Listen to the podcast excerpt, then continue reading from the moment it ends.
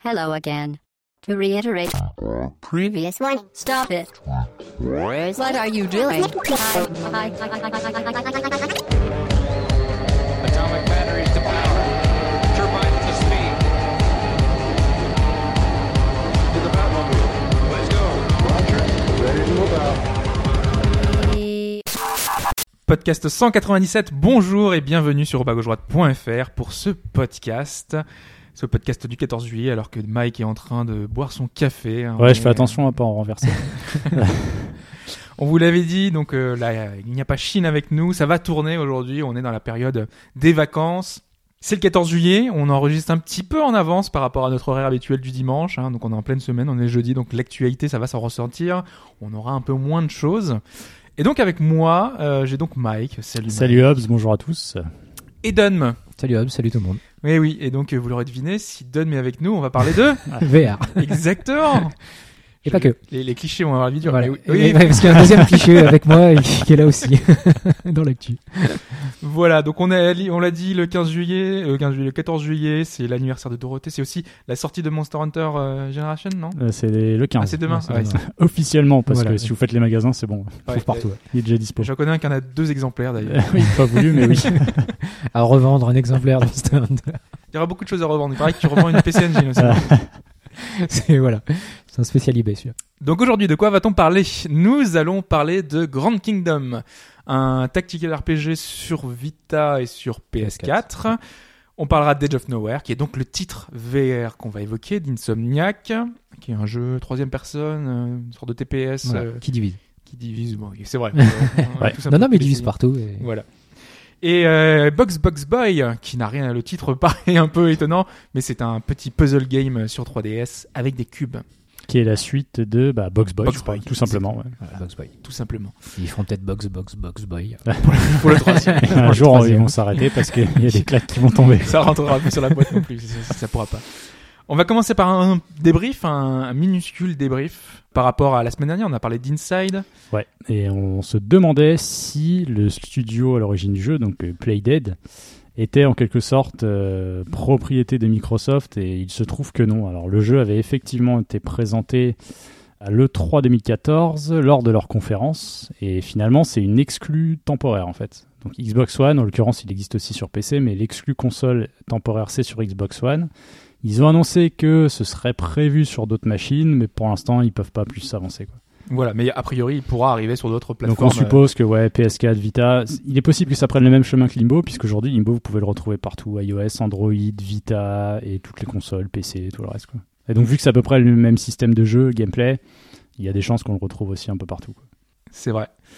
Euh, bah du coup voilà, on a terminé pour le débrief. Hein. On a vous l'a dit que c'était un petit débrief. On va passer à la question. Et cette question, elle va porter sur un- une question de littérature, puisque on le sait, la littérature de science-fiction. On est vachement calé. Voilà. non, vous verrez, c'est pas c'est pas si compliqué que ça. Un créateur de jeux vidéo, un auteur, a eu l'idée de son jeu après la lecture d'un recueil de nouvelles intitulé La Sibériade, que vous connaissez peut-être, qui est de Stanislas Lem, auteur euh, polonais de Solaris. Vous connaissez sans doute. Une Euh, adaptation, le nom, ouais, euh, plus tard, plus, euh, en film. Euh, je vais vous lire le pitch de ce recueil et vous allez devoir deviner parmi mes propositions quel est le jeu qui a bien pu être inspiré de ce recueil. Ça promet. Donc, je vais vous lire le pitch. vous allez me dire quel est le jeu qui s'est inspiré de cette nouvelle. Tyran de toutes les planètes, unissez-vous. Et en cas de problème, si vos sujets vous manquent de respect, si vos voisins vous agacent, si vos courtisans vous barbent, n'hésitez pas à faire appel à Trurl, il a un nom un peu bizarre, hein, et euh, deux des constructeurs cosmiques. Avec leur imagination débordante, leur technique hyper perfectionnée, leur science insondable, ils sauront toujours où tirer l'affaire, à moins qu'ils ne vous mettent dans un pétrin pire encore.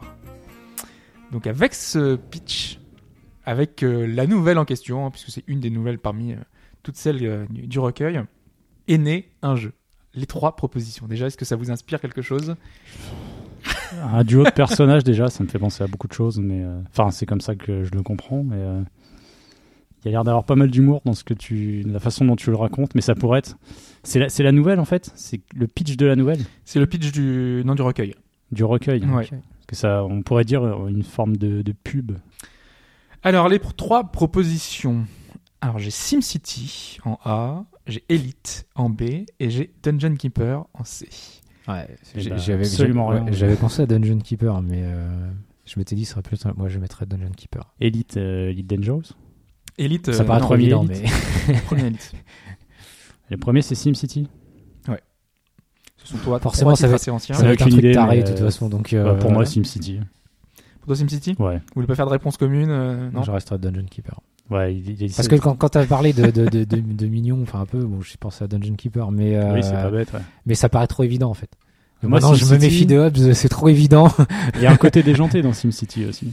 aussi. Aussi. Elite, c'est un peu trop sérieux. Ça me paraît trop sérieux pour. Et euh, justement, on l'a vu trop de côté. Alors, si je suis Chine, si on Voilà. l'a mis de côté trop vite, c'est. Non, je resterai ah, sur si Dungeon t'es Chine, t'as pas compris la question déjà. Tu réponds à l'envers. Ouais, c'est ça, ouais, je me suis trop. Mais je dirai à la fin. C'est lequel J'attendrai à la fin, pas- tu vois. Quand tu me donneras le résultat, je oui, c'était ça, mais j'avais pas compris que c'était dans l'autre sens. Ok, bah donc, pour toi, Dungeon. Dungeon, et toi, SimCity. SimCity, ouais. Très bien, bah donc on aura la réponse en fin de podcast. Et on passe tout de suite à notre première chronique.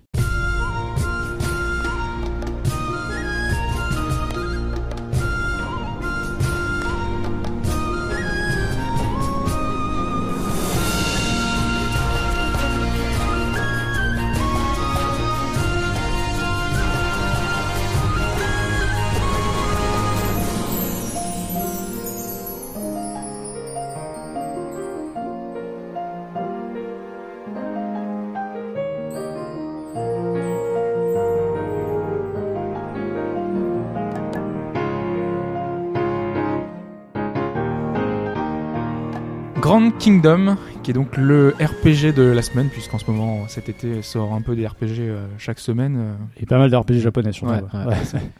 Donc là, on parle d'un tactical RPG. Si vous vous souvenez, euh, j'avais fait une chronique il y a quelques temps déjà sur Grand Kingdom Lite, qui était la démo, enfin c'est la version bêta euh, japonaise de Grand Kingdom. Il me semble que ça se prononce light. Ça se prononce Lite Non, c'est juste au cas où. L-I-T-E. Je pense Oui. déjà aux gens sur le forum. Et tu fais bien, tu fais bien. Dans le doute, on aura mis les deux noms comme Voilà. ça, on sera peinard. Donc Grand Kingdom, euh, c'est toi qui voulais nous en parler à l'origine, Dun, donc euh, ce fameux tactical RPG. On va peut-être commencer par euh, par les bases, par euh, par l'histoire, puisqu'il y a un scénario dans ce jeu, même si c'est un jeu très complexe, on va le voir.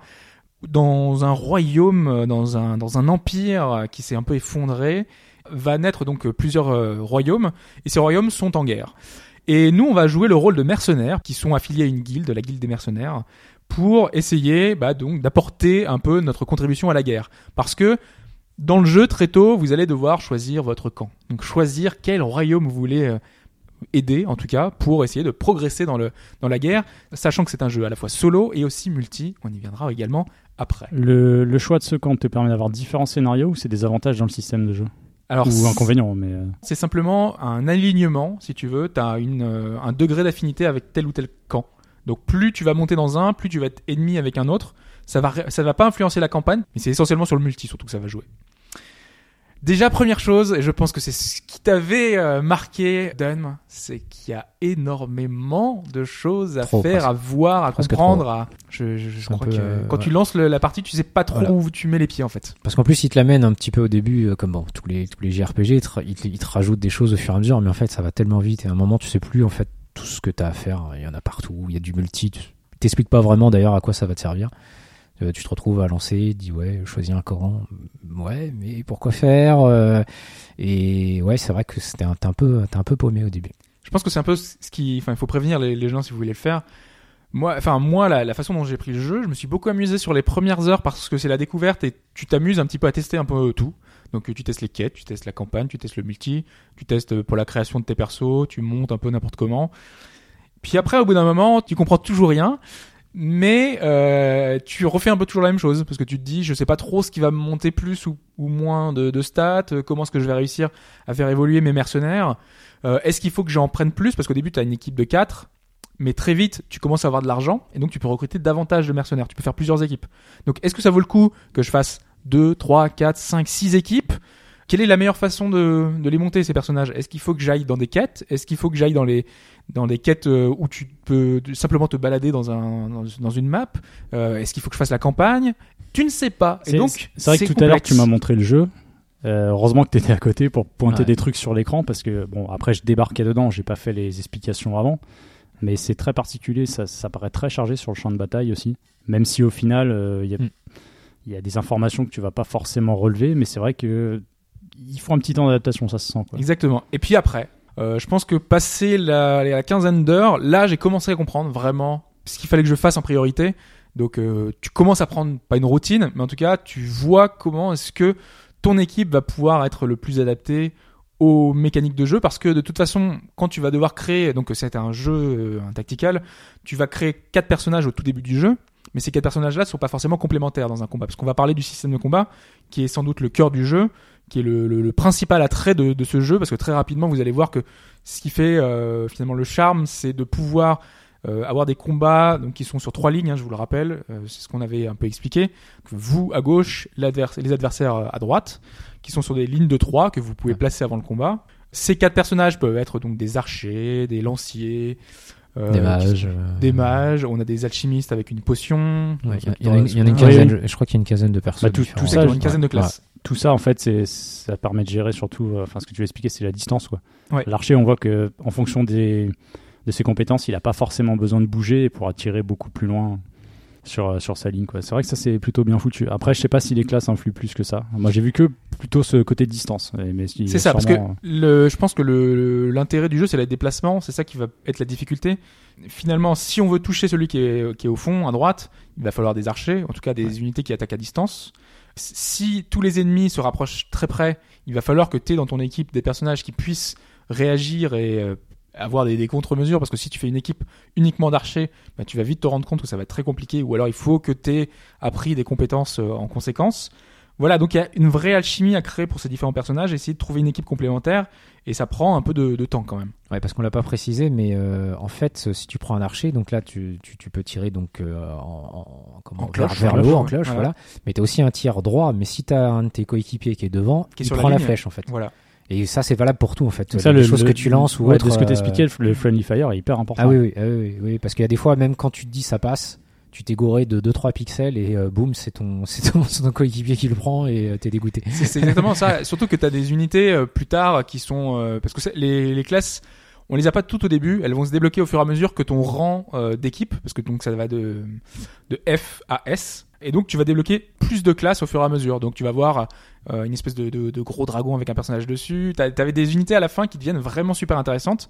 Et ces unités-là, en général, bah, elles font des dégâts qui sont de zone. Donc euh, quand t'as un lancier qui attaque en haut, en bas et devant toi, quand t'es au tout début de la partie et qu'il y a un ennemi qui est venu vers toi, à ce moment-là, il faut bien faire gaffe parce que tu vas attaquer toute ton équipe à toi. Donc euh, ça peut être très complexe et à ce moment-là, soit tu passes ton tour, soit tu le mets en garde. Parce qu'il y a vraiment beaucoup de subtilités, hein, même en combat. Euh, Il y, a, il y a des éléments sur le terrain. Il va y Ouais. avoir euh, bah, des caisses, il y a certains éléments comme ça qui sont placés sur le terrain qui vont faire obstacle. Tout à l'heure, par exemple, on parlait de la- l'alchimiste. elle, elle, elle envoie des potions.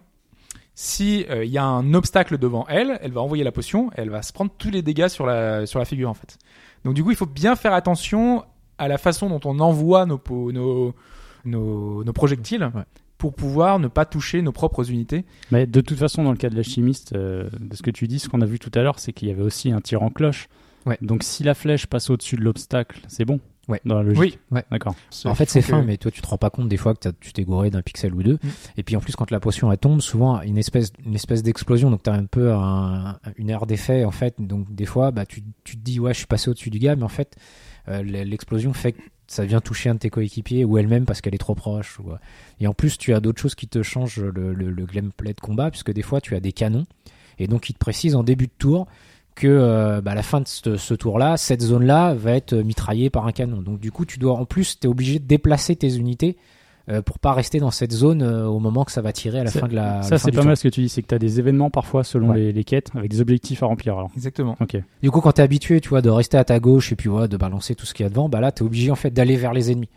Donc si t'as pas prévu ton équipe euh, pour ça, euh, bah par exemple, si je sais pas si t'avais mis que des archers, bah du coup ils sont obligés d'aller au corps à corps et, et ils sont coincés quoi. Et parfois, tu profites euh, aussi euh, de, de certains événements, de certaines sens. choses. Ouais. Sur le terrain, il y a plein de choses hein, qui vont être des, un peu des game changers.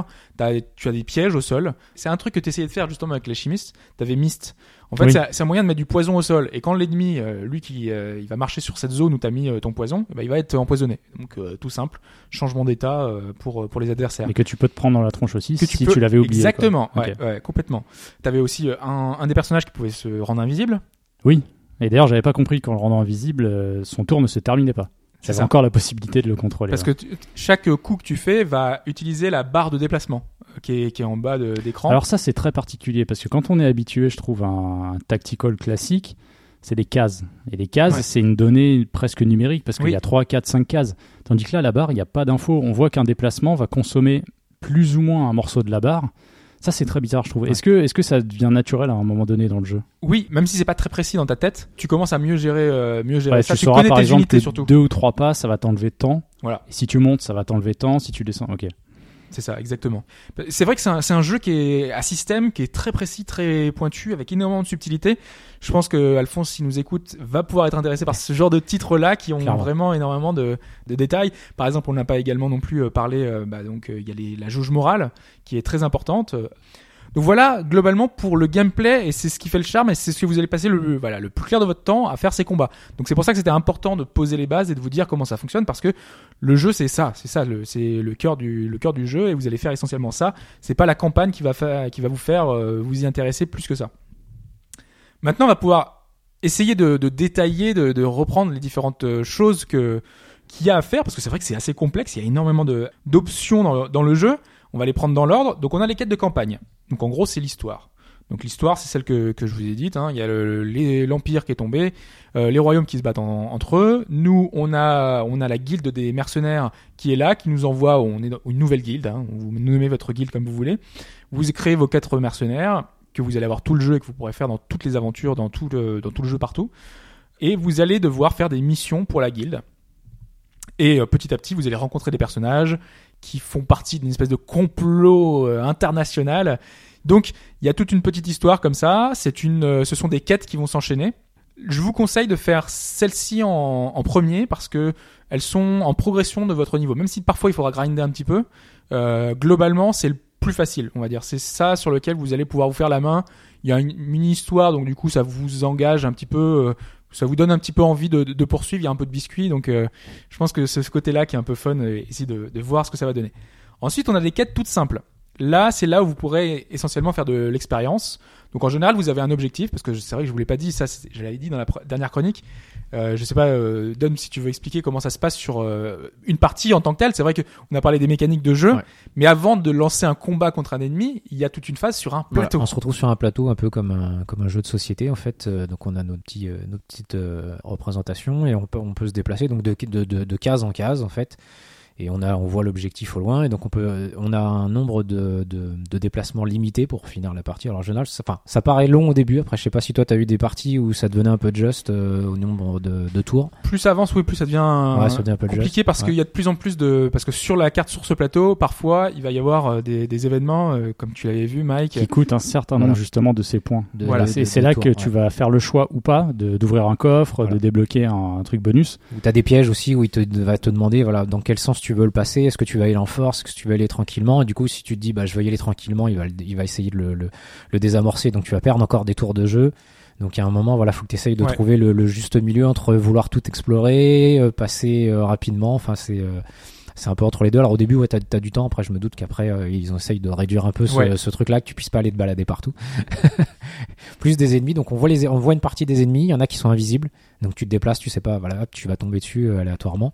Et puis là, il y a aussi justement, parce que je disais, des fois des canons des ennemis, tu les, tu les vois représentés. Donc tu peux aller directement les aller dessus pour aller- faire un combat ouais, contre, contre contre, les détruire ou alors passer ailleurs. Pas Alors sachant que c'est les- pas du, du temps réel permanent, c'est-à-dire tu te déplaces, l'ennemi fait un déplacement. Voilà. Ouais, c'est ça. Et il n'y a pas vraiment, enfin, je pensais qu'il y avait un chemin défini, mais en fait non. Si tu vas à gauche, il peut aller deux fois à gauche, revenir à droite. Parce que je, je pensais à un moment donné que j'allais tomber obligatoirement sur lui. En fait, il est reparti dans l'autre sens. Ouais, non, il fait, il fait, il fait une espèce de ronde et donc euh, dans, ce- dans cette, euh, dans cette partie-là, à force de faire des combats, tu gagnes des points aussi de, je me rappelle plus d'ailleurs du nom de Les TP. TP, voilà, Mm. qui te permettent de, de faire certains, euh, certaines actions euh, sur ce plateau, donc te Mm. remettre de points de vie, euh, activer des, des, des auras qui te feront augmenter ta Et les puissance événements pendant quelques aléatoires aussi. etc. Qui, Oui. qui explique deux trois petits trucs entre les personnages, d'après ce que j'ai compris, c'est ça? Alors, ils Parce expliquent qu'ils apparaissent pas. Il y a euh, rien sur la case en l'occurrence. Moi, j'en ai eu un tout à l'heure. Il y a deux persos qui parlaient et voilà. Après, ça a disparu. Bon, en fait, c'était les persos principaux de, de l'histoire. hein. Et ces personnages-là, oui, parlent entre eux quand il y a des événements qui peuvent se passer. Euh, soit tu vas tomber sur un marchand qui te dit euh, Ah, j'ai un truc, vous savez pas ce que c'est, mais euh, je, je vous le vends à un super prix. Est-ce que vous voulez l'acheter Et là, tu tombes sur une, une flèche en bois et tu fais Putain, j'ai dépensé des milliards juste pour une flèche en bois. Donc, euh, t'as ce genre de petits détails. T'as certains personnages qui te disent J'ai créé une super armure, est-ce que vous voulez tester euh, contre des mercenaires qui ont cette armure et si euh, vous réussissez à les vaincre parce que j'ai besoin de tester mes, ma super armure euh, je vous donne de l'or. Donc contre de l'or, tu fais le combat, il te, il te donne de l'argent. Il y a plein de petits événements comme ça aléatoires qui donnent un petit peu de, de, de- ça, ça renouvelle un petit peu la gestion sur le sur le plateau quoi. Et les, les plateaux en eux-mêmes, c'est toujours la même chose. ou Il y a des décors qui changent un peu histoire de. Ça change un petit peu ouais, Ouais, mais globalement ça, reste pas dans le vraiment. Et Est-ce que, non, non. Euh, je sais pas, un décor, un plateau, on va dire enneigé, impactera sur l'arène dans laquelle tu vas commencer un combat Est-ce que ça s'inspire euh, ou les arènes sont toujours les mêmes en fait? Non, les arènes sont presque toujours les mêmes. Ah ouais. Ça, ça change un petit peu mais Ça va pas vraiment je avec le crois décor pas avoir du plateau. vu euh, énormément de choses différentes. Non mais globalement le plateau reste le même, Ouais, hein. il n'y a pas beaucoup ouais, de différence. ouais, ça s'inspire un peu. Alors, Ouais. j'ai- pas vu de truc enneigé, mais je pense que s'il y en avait, ouais, t'aurais peut-être l'arène, mais ça va, ouais, ça change pas, euh, ça change pas grand chose. Non, non. Mais vraiment, ce ce qu'il faut imaginer, hein, c'est que c'est vraiment des pions. hein. Pour le coup, c'est Ouais, vraiment un c'est ça, plateau. ouais. représenter des pions, ouais. Un plateau, des pions, vous avancez case par case et euh, sur la case en elle-même, soit il y a un événement, soit il y a rien, euh, soit il y a un ennemi, à ce moment-là va s'engager un combat. Les ennemis d'ailleurs, il y en a trois types différents. Euh, il va y avoir euh, des ennemis euh, classiques, donc ce sont des monstres en général, euh, des ennemis qui sont dorés. Donc ça c'est les mercenaires, mais je vais y venir peut-être après parce que c'est pour le, le côté libre qui est, qui est intéressant. Donc dans les quêtes, il y a plein d'objectifs différents. Donc en général c'est arriver à un point précis en moins de Moins 200 tours. ouais. Donc ça, c'est plutôt classique à faire. Alors par contre, il y a des missions que moi j'aime pas du tout, c'est les missions d'infiltration. Alors les missions d'infiltration, c'est que les ennemis sur la map, on les voit. Donc le but ce sera d'arriver jusqu'à ce point final, jusqu'à l'arrivée, sans se faire repérer par un ennemi. Et ça, c'est géré Ju- Juste avec au tes truc pions. près, euh, juste avec ton pion. Mais comment tu fais? T'as des, t'as des capacités t'as des... Parce qu'un jeu d'infiltration, on voit ce que c'est, Ah, mais que sur un tu, tu plateau. vois, tu vois en fait le, le parcours qu'il fait. Donc Voilà. euh, c'est à toi d'en fait d'a- d'avancer, de reculer pour qu'il avance d'un cran. tu et peux mémoriser dépasser. son parcours. Ouais, et- fait toujours Déjà, tu peux en fait. attendre, tu, tu peux passer ton tour déjà. Donc lui, il continue à avancer. Donc tu sais exactement quel euh, pattern il utilise. Ah, c'est un peu Hitman Go quoi. C'est ce que j'allais dire, c'est un, grand- ça, un grand hein. Kingdom Go en fait. euh, Sauf que là, dès que tu te fais repérer, c'est fini. Donc euh, si t'as mis, euh, par exemple, un quart d'heure pour arriver jusqu'au dernier truc et tu te fais repérer, ça recommence tout à zéro. Et là, D'accord, mission t'es pas obligé de relancer. Ah si, tu, tu Si, dois relancer la map relancer euh, tout du à jeu. zéro. Et ça, c'est Et frustrant. donc tu relances tout l'aléatoire qui va avec. Exactement. Ok. Parce que c'est la même chose d'ailleurs sur les maps euh, classiques. Euh, si vous avez 200 tours, vous êtes au 198e tour, vous avez perdu un combat, mission failed, vous recommencez à zéro, il n'y a pas de point de sauvegarde, vous pouvez pas sauvegarder quand vous êtes sur la map. C'est, vous êtes obligé de faire une map d'un coup. En général, tu perds pas. Enfin, moi, j'ai jamais été frustré à un point, Ouais. un truc. Mais parfois, c'est vrai que j'aimerais bien, hein, mais tu mets la console en veille ou tu fais autre chose à ce moment-là. Enfin, si vraiment tu veux partir faire autre chose. Mais euh, c'est vrai que parfois, tu te dirais, j'ai envie de sauvegarder des trucs. Mais les parties sont pas trop longues, donc ça passe. Franchement, c'est euh, c'est pas très très frustrant. Donc voilà, il y a plein d'objectifs euh, comme ça pour ces quêtes. Donc ça, ce sont les quêtes où en général tu récupères, de l'expérience parce que une fois que tu as réussi ton objectif, tu gagnes de l'XP. Ensuite, tu as les quêtes de voyage. C'est ça dont je parlais. Les quêtes de voyage, c'est que tu vas te rendre à certains points du pays, du royaume, et euh, tu vas visiter les zones. Et ces zones-là, elles sont pas timées, donc tu peux rester tant que tu veux dans ces zones-là. Le but, ça va être de récupérer du loot. En fait, il y a des points sur la map où euh, il y a un peu de des, des objets. Ouais. Si tu veux nous en matières parler. euh. premières. Ouais, j'en j'en ai eu, j'en ai eu quelques-unes. Bah, tu, ouais, tu récupères des matières premières. Tu sais que tu vas pouvoir fabriquer, euh, crafter des objets. Et euh, tu le vois, voilà, dans ville où tu as, as moyen de les. Alors, tu as moyen déjà d'en acheter, hein, déjà toutes faites, et en plus, tu as moyen de les créer toi-même. Exactement. Parce qu'en fait, ton but, ça va être soit de trouver des plans pour aller chez le forgeron et faire forger de nouvelles armes, de nouvelles armures, euh, etc. Soit tu vas rencontrer des marchands itinérants qui se baladent et qui vendent des trucs fixes. Donc euh, ils vont vendre, par exemple, il y en a, ils vendent que des moustaches. Donc c'est le, le, le gars. euh, Oui, parce qu'en fait, Tu l'as jamais vu, une Ah, bug, moustache, là. Mike c'est vrai que j'en ai pas parlé, mais euh, ton groupe de mercenaires, tu peux le personnaliser. Les personnages sont assez génériques, c'est- et c'est fait exprès pour que ce soit le plus personnalisé possible, parce que tout ce que, non tout ce que tu vas équiper, tout ce que tu vas euh, utiliser, les couleurs, tout ça, c'est euh, ça se retranscrit sur le modèle de ton personnage. Donc si tu lui mets des lunettes, si tu lui mets euh, une barbe, si tu lui mets euh, Une moustache. enfin, une moustache, voilà. Euh, si tu lui mets un casque sur la tête, ça va se voir pendant le combat et ça va se voir pendant que tu, tu joues. Donc il y a ce petit détail qui est important, sachant que là par exemple la barbe, t'as que deux emplacements pour lui donner, pour lui mettre un, un objet particulier. Donc moi par exemple ils ont tous une, des lunettes à la persona. Mais je vois que par Étonnant. exemple, Étonnant. tu, tu, tu vois certains Il a réussi à personnages. placer personne. Un- c'est quand, quand même extraordinaire. Il a coché sa feuille. Mais euh, ouais, ouais, non, mais par exemple, c'est c'est intéressant quand tu joues en multi, tu trouves des gens, par exemple, que c'est la team moustache, quoi. Donc ils ont mis tous une moustache, et ils sont tous. Il y en a qui sont avec un chapeau, euh, il y en a qui sont avec un avec un Ouais, c'est vraiment histoire de représenter son, son blason, son, son truc, quoi. Ouais, il y a des teams différentes, il y en a plein. hein. Moi, il y avait la team. euh, Team C'est- Rocket. J'ai pas vu de Team Rocket. non, il y avait la team Disgaea, par exemple, et donc euh, t'avais euh, des Prini. Et Prini, ah ouais. Voilà, leur slogan, parce que tu peux mettre un slogan quand t'es en multi, c'était Dude. Donc, euh, le Ah oui, rêve, oui, euh, oui, voilà, forcément, les Prini. Les Prini disent Dude, forcément. Donc, c'est le genre de petit détail marrant. Quand tu commences le combat, t'as vraiment le détail de ce que dit euh, l'autre personnage. Mais donc, voilà, ouais, ce, ce mode voyage, c'est ça. C'est Tu vas rester sur la map, tu vas essayer de récupérer des, des choses qui sont uniques à la map en elle-même. Et ces maps, tu peux pas y aller dès le début, tu vas les débloquer au fur et à mesure de ton rang. Donc euh, plus ton rang est élevé, plus tu vas pouvoir aller dans des zones difficiles et avec euh, des, euh, des ennemis qui sont compliqués, qui vont looter des choses qui sont beaucoup plus rares et avec des ennemis toujours plus forts, sachant que sur la map il y a deux donc ennemis dorés, c'est ce que je disais tout à l'heure. Il y a un mode plus ou moins hors la loi. T'as un groupe de hors la loi qui se balade. Eux en général c'est plus faible sur la map. Donc si vous devez en attaquer c'est ceux-là. Et t'as les groupes fixes qui eux sont des barbares monumentaux. Quand tu commences le jeu que t'es niveau 3 et que tu te dis tiens c'est quoi cet ennemi là et que t'arrives et l'autre il est niveau 40 mais tu te fais déglinguer Ah d'accord. en C'est à ce moins, point-là. ouais, en, moins, moins d'un tour t'as perdu. Tu tu dis vite euh, fuis fuis fuis. T'as pas le temps, en fait. T'as même pas le temps de fuir et ils t'ont déjà euh, envoyé 1000 sorts sur la tête. euh, éclaté. Voilà, bref. Euh, mais c'est intéressant parce que t'as ce côté bounty hunter là. Une fois que t'as battu un, un justement un hors la loi, t'as une petite fenêtre avec euh, la, la tête du truc avec marqué euh, Wanted. wanted. et tu vois récompense que t'as obtenu et tout. Donc il y a un petit côté sympa. Ouais, euh, Est-ce que justement les récompenses sont à la hauteur du combat qui, euh, qui t'attendait Ouais. quoi? Ouais. Sachant que t'as vraiment énormément d'objectifs. Parce qu'en plus de ça, il y a énormément de menus, de sous-menus, de sous-quêtes. En fait, t'as toujours quelque chose à débloquer, toujours quelque chose à faire. Notamment quand, euh, quand t'as prêté allégeance à un royaume. Tu peux aller dans la capitale de ce royaume-là. Vous avez la ville qui est représentée en fond. Vous avez euh, les baraques. Donc là, c'est là où tu peux parler avec les mercenaires. T'as la place de la ville où tu peux parler avec des passants. Ouais, des gens lambda. Ouais, des gens lambda. Donc euh, en général, tu peux avoir des détails sur euh, quels sont les, euh, les hors-la-loi Mais euh, du c'est coin. c'est que tout du ça. texte à ce moment-là où ton perso tu le déplaces dans une petite zone? Non, là c'est façon Heroes of Metal Magic, t'as as la ville en fond. D'accord. euh, et euh, tu te déplaces sur du, du texte, hein, tu dis euh, je vais aller parler à la, à la reine, donc du coup c'est euh, le, le, le, le château, donc tu vas voir château, castle, hop, tu rentres, et là tu peux parler à la reine. Mais c'est simplement une mini animation. ouais, euh, un bah, peu. qui est euh, amenée, Enfin, moi c'est la, plus la référence que j'ai, les Etrian Odyssey, où les bâtiments sont représentés par un texte à gauche en fait. C'est T'as un peu la ville, euh, il me semble que c'est ça. hein. T'as la ville en fond, Ouais, et quand tu veux aller à la guilde ou autre, Ça tu pointe vers sur un le- point, ouais, et ouais. finalement c'est du texte à gauche. Ouais, ça. globalement c'est ça. Ok. Ouais, c'est ça. Donc il y a vraiment beaucoup, beaucoup, beaucoup, beaucoup de choses Et partout. Ouais. Et le multi. multi. euh, Voilà. Et le multi, je pense qu'on va terminer par ça. C'est le plus intéressant, je trouve. C'est que une fois que tu dis je veux être avec tel royaume, tu fais un contrat avec cette, euh, un contrat, un pacte, le temps d'une guerre. Ça doit durer, je crois, entre 8 et 10 heures, en gros. Donc pendant 10 heures, les, euh, les gens s'affrontent.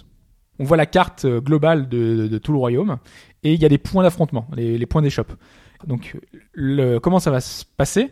Tu vas une grande map et t'as des, des citadelles sur ces plateaux, donc t'en as 15. Et donc nous, on va devoir prendre les forts adverses, ou alors tu peux faire euh, que tu vas défendre les, les, les tiens de fort. Mais quoi qu'il arrive, tu rencontres vraiment un autre joueur.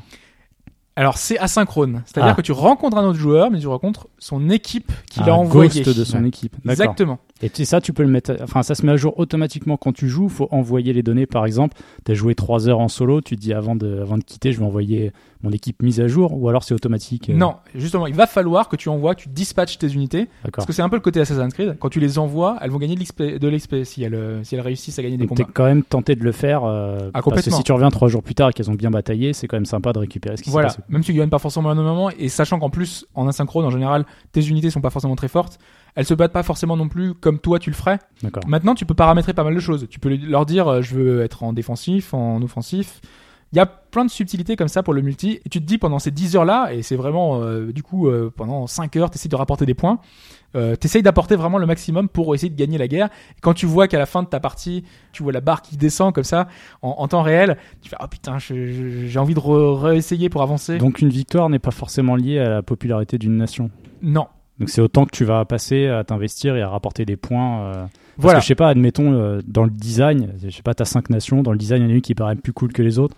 Tu devines peut-être qu'un pourcentage de gens vont aller vers cette, euh, Mais vers c'est cette ça, nation. mais c'est ça. D'accord. Finalement, il y a, il y a une, euh, c'est un des personnages toujours- féminins qui est euh, chef du royaume. Si tu me dis pas truc. très habillé, je, je quitte. Non, ça. non, Non, non, Ah, ils sont pas allés jusque-là. aucun, il y a aucun euh, truc de ce niveau-là. Euh, bah, donc tout le monde va vers elle. Donc du coup, euh, c'était elle qui était le royaume le plus représenté.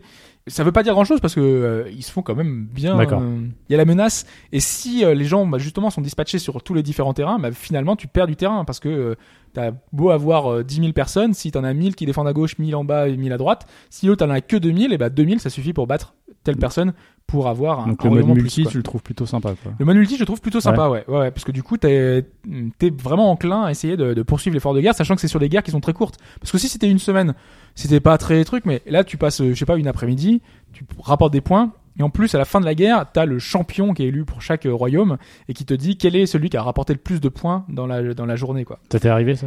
Non. j'en étais très, très, très loin. Parce que je pense qu'il y a un peu des barbares avec euh, Ah, des, des- des non, ça, persos ouais. super forts. euh, On appelle ça des gens au chômage. Voilà, c'était sur un week-end, mais euh, c'est vrai que je me dis que l'autre il a rapporté 5000 points, j'en ai rapporté 500. euh, Ah ouais, quand même. ouais. Voilà. il- Mais après, ça dépend aussi de son équipe qu'il a, qu'il a peut-être lui aussi. Parce que s'il a Oui, mais c'est max euh, avec tout équipé. Moi, même perso était level fous, 40 à peu près. euh, si eux ils étaient level 100 partout, Ouais, euh, bah, forcément, euh, t'as une différence d'influence sur le sur le terrain. C'est logique et normal. Maintenant, c'est vrai que chacun peut participer. Moi, j'ai, j'avais pas eu le temps de, de, de tester justement le multi. Euh, moi, j'ai pas, d'ailleurs, j'ai pas joué assez longtemps. C'est pour ça que j'ai pas fait la chronique parce que je préférais, je savais que j'aurais pas Parce le que temps c'est de. ton jeu. Hein, je te Ouais. Ouais, voilà. c'est ça qui est. C'est ça, non mais C'est que ça fait partie des titres où euh, si tu t'y investis pas et que tu passes pas euh, un nombre d'heures que sur ça en permanence, euh, c'est pas intéressant. Du coup, je voyais que j'avais pas le temps de, de, de vraiment me rentrer dedans, donc je voulais pas en parler comme ça, c'est pour ça que j'avais passé passé à Hobbs qui a dû euh, faire des quelques nuits blanches pour euh, pour euh, Surtout quand on Pour réduit les délais pour les podcasts. hein. voilà au dernier moment. Oh, on va faire ça dans pas longtemps. Mais ouais, ça, bah, ça me fait un peu penser au, au syndrome un peu des gars. En fait, t'en as partout. T'en as partout, t'en as partout. Alors, la question, c'est que j'aurais, c'est justement, est-ce que t'as besoin de tout faire ou est-ce que tu peux s'en sortir justement en, en faisant juste les combats de base et, et tu monteras assez vite de level pour euh, compenser même si t'es pas assez fort. Bah, ou- je pense que tu peux grignoter un peu de partout. Ouais. Parce que tu as vraiment ces quêtes pour pouvoir récupérer des objets, des objets qui vont te permettre de mieux gérer ton équipe. D'une certaine manière, euh, même si tu peux passer ton temps uniquement en multijoueur et gagner beaucoup, euh, ça, ça rapporte beaucoup de points d'expérience également. C'est préférable, je pense, de, de pouvoir un peu tester euh, tout. Et ça permet aussi de briser la monotonie qui peut s'installer parce que c'est finalement très répétitif. Mm. Même si les combats ont énormément de subtilité, euh, il y a vraiment beaucoup de différences suivant les adversaires que tu vas que tu vas avoir en face. Hein. Euh, T'as des équipes qui sont euh, totalement défensives. Moi, je suis tombé contre une équipe avec que des lanciers. C'est pas, c'était pas des lanciers. Ils avaient des boucliers et euh, son truc c'était You shall not pass. Donc c'est sa petite phrase qui Ah ouais, commence. le mec il s'est mis en full défense. Quoi. Et donc là, il arrive au début du combat, garde. Tous les personnages ils étaient en mode garde, dans leur coin. J'étais obligé d'avancer vers eux. Euh, genre c'était le mur quoi. Donc euh, c'est le genre de petits détails euh, qui, qui font que c'est c'est c'est plaisant de voir que bah, chaque combat va se passer un peu différemment. C'est vrai que tu parlais de Disgaea, c'est vrai que c'est un peu c'est un peu ça aussi. Euh, même si Disgaea, moi j'aime bien ce côté humour euh, qui fait qu'on Ouais. peut le prendre en solo, uniquement en solo et se dire que euh, je vais m'amuser avec la campagne. Rien que ça, je fais 25 heures de campagne et puis ça va me suffire. Là, je pense vraiment qu'il va falloir essayer de, de travailler les mécaniques Ouais. pour bien comprendre, bien optimiser ces personnages. Euh, moi, après 35 heures de jeu, je- 35-40 heures, je pense ne pas encore avoir tout assimilé. Euh, j'ai, je, je- Ça peut faire peur.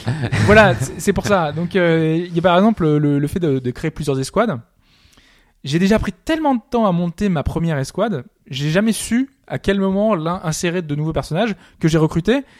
Donc il y a plein de petits trucs encore, je sais pas trop comment le gérer et je pense qu'il aurait fallu que je passe encore 50 100 heures de plus pour le pour le faire. D'ailleurs, j'hésite, je pense que je vais peut-être te le garder euh, davantage pour euh, Ouais. pour y jouer davantage. en vacances. Donc là, de ce que j'entends, t'en es quand même assez satisfait. Globalement, ça semble Ouais. être un jeu, une bonne pioche. Quoi. Ouais, ouais, même si je suis passé par des moments où je me disais, je comprends rien, vraiment rien, quoi. En fait, tu récupères plein d'objets. Tout le temps, il débloque des choses, il te, ra- il te rajoute une petite euh, fenêtre qui te dit Eh, vous avez débloqué ça, eh, vous avez débloqué ça, vous avez débloqué ça. Attends, mais j'ai débloqué 200 000 menus là, je, je- je- quand est-ce que je vais Alors les voir Où est-ce ouais. qu'ils sont là, les, les détails? Qu'est-ce qui t'avait attiré à la base? L'esthétique peut-être? Parce qu'on n'a pas parlé, mais Non, c'est vrai Ah non, l'esthétique, l'esthétique, pas du Non. tout. que c'est ce que, c'est ce que je disais tout à l'heure, c'est que ça fait, ça fait penser à du VanillaWare, mais c'est pas du bah, VanillaWare. À l'origine, le créateur. Il y a un ancien, voilà, c'est Voilà, ça. il de- bossait sur ok. euh, Grand Historic qui était sur PSP, qui était Tu- visuellement tu l'avais fait, toi, parce Moi, que- non, moi je l'avais pas fait, moi En justement. fait, il n'était pas sorti du Japon. Voilà. Et il y avait eu un patch anglais, je crois. Mais il me semble, pour pas dire de bêtises, qu'il utilisait déjà un système multi-asynchrone. Exactement. Oui, Ouais, oui, bah, ouais, et c'est ça, ouais. en fait, c'est un des derniers jeux PSP qui avait eu, euh, qui avait vu ses serveurs euh, déconnectés.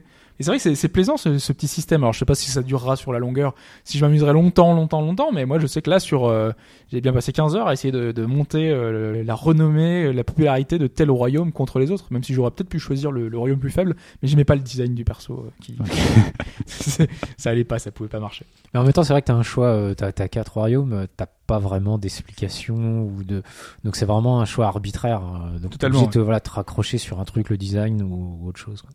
Ouais, et puis de toute façon, même pour les unités de tes classes à toi, tu prends un peu ce que ouais, tu voilà, trouves les c'est plus ça. classes. Voilà, tu trouves ça, tu modifies quelques petits trucs vite Mm. fait et puis. euh, Il y a un petit côté jeu flash qui est un peu dégueu, mais Ouais, euh, ça- ça, fait dé- un drôle ça- dépend des persos, en fait, je trouve. Il y Ouais. en a certains qui, qui rentrent très bien, il y en a d'autres où, euh, ouais, ça va moins bien. T'as l'impression qu'il y a, alors je sais pas, il y a peut-être plusieurs, euh, plusieurs dessinateurs peut-être euh, différents qui ont créé les persos, je sais pas.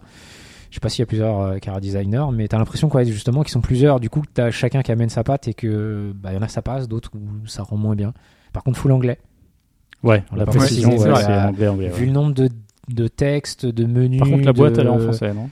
Oui. la boîte est intégralement en français. ouais. ouais. Euh, donc voilà, si vous n'êtes pas un petit peu à l'aise avec l'anglais, euh, ça risque d'être barbant au bout d'un moment quand même. Ah oui, surtout avec tous les détails qu'il y a. Voilà. J'ai rencontré un personnage euh, t- très marrant qui parlait en vieux, en vieil anglois. Ça, m'a fait, ça m'a fait rire. ça fait toujours bizarre. Surtout quand tu lui réponds pas ce qu'elle voulait, elle est toute en colère, elle se casse en courant en faisant des insultes en, en, en vieux anglais. Là, il y a vraiment plein de détails intéressants. Par exemple, tu vas rencontrer quatre sœurs, les quatre sœurs soignent. Mais il y en a une qui te fait ça gratuit, une qui te fait ça euh, super cher. Elles sont toujours très marrantes, elles ont des petites, euh, des petits dialogues qui sont toujours, euh, toujours intéressants. Voilà, euh, je, euh, moi j'ai plutôt apprécié mon expérience en Grand Kingdom. Ah, il y a à voir d'ailleurs, il y, a une- il y a une démo, hein, vous pouvez le tester vous-même. Je sais que tu as eu du mal à la trouver. Ouais, alors justement, euh, j'en- parlais juste avant l'enregistrement, c'est que euh, je l'ai vu passer cette démo, cette fameuse version euh, light ou lit, on, Mm. on s'en fout. Euh, je l'ai pas trouvé. c'est moi, ouais, j'ai- C'est ta faute. j'en prends l'entière responsabilité. Euh, je ne l'ai pas trouvé euh, sur le store européen. Vous tapez Grand Kingdom, il n'y a pas cette version qui sort. Sur le store US, je la trouve pas sur la console, mais je la trouve sur le site internet. Euh, enfin, je sais pas. Si vous y arrivez, faites-moi signe.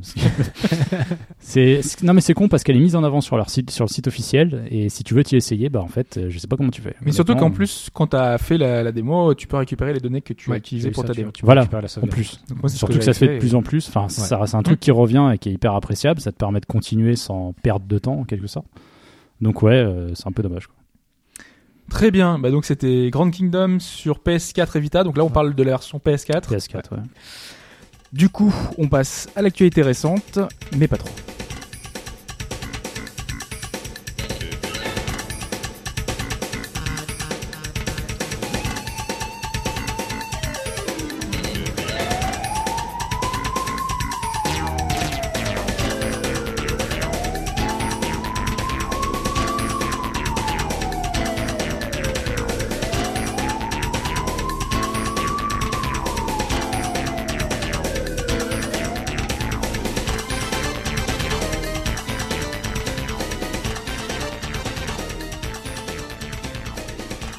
Pas trop, parce que on va parler de Wii U. Mais qu'est-ce qui arrive sur la Wii U? La PC Engine, la- meilleure console ever. C'est même pas la PC Engine, c'est la TurboGrafx Ouais, non, mais j'aime pas, 16. C'est c'est- c'est comme ça que tu lances c'est- des débats de c'est- merde c'est- sur les C'est forums. fait exprès parce que je ne supporte enfin j'aime pas du tout euh, ce bah c'est c'est l'époque où on se disait quoi les mais il y avait Américains, 16. Ouais, il y avait le C'est 16. pour alors montrer déjà- que c'était une. euh, Oui, mais c'est pas une 16 bits, donc c'est une 8 bits. Mais comme fallait euh, montrer qu'ils en a une euh, aussi grosse que les autres, euh, les Américains avaient un gros 16. Alors je, je, je bah, graphique- pas dire quand tu vois les mais, jeux, euh, tu. peux Oui, mais ça reste une 8 bits. En fait, il avait un processeur graphique 16, 16 bits, donc ils ont. dit- Je crois que c'est même pas le processeur graphique. Je crois qu'il y a juste un, un, un bus qui est 16 bits. Enfin, ils ont été chercher le premier 16 qu'ils pouvaient trouver et mettre dessus. Puis la console, elle est beaucoup. Elle fait trois fois la taille de la, la console. euh, de japonaise pour mettre juste du vide parce que les Américains fallait un truc plus gros. Enfin bref, Euh, il y a ça. C'est vrai qu'elle est toute petite, hein, on l'a Ouais. pas, on l'avait avant là. euh, il y a surtout les jaquettes des, des, des, des versions japonaises qui sont juste une catastrophe. Quoi. Mais vraiment une catastrophe. Euh, Enfin, des versions américaines, autant pour moi. Oui, c'est- par bizarre ouais, je, je fais l'inverse, je fais l'inverse. Mais euh, ouais, non, c'est, c'est, c'est une cata. Donc voilà, c'est pour ça que je, j'ai précisé PC Engine, mais bon, ouais, c'est la TurboGrafx, c'est les, c'est les mêmes jeux. Donc ils sortent euh, ça sur la, la Virtual Console de, de, de la Wii U pour l'instant qu'aux États-Unis. Peut-être que d'ici lundi, hein, on- d'ici trois jours, Oui. en trois jours, Ouais, on peut voir l'annonce européenne. peut-être. En tout cas, à l'heure où on parle, ce n'est pas, c'est ce pas n'est ça. pas le cas. C'est pas ça. Il y aura donc euh, PC Kid ou Bonks Aventure euh, aux États-Unis et New Adventure Island. Et R-Type, Et R-Type, je l'ai dit au début. tu l'as dit Ouais, voilà. on n'écoute pas. On le redit. hein. Ouais, je, je le redis, R-Type.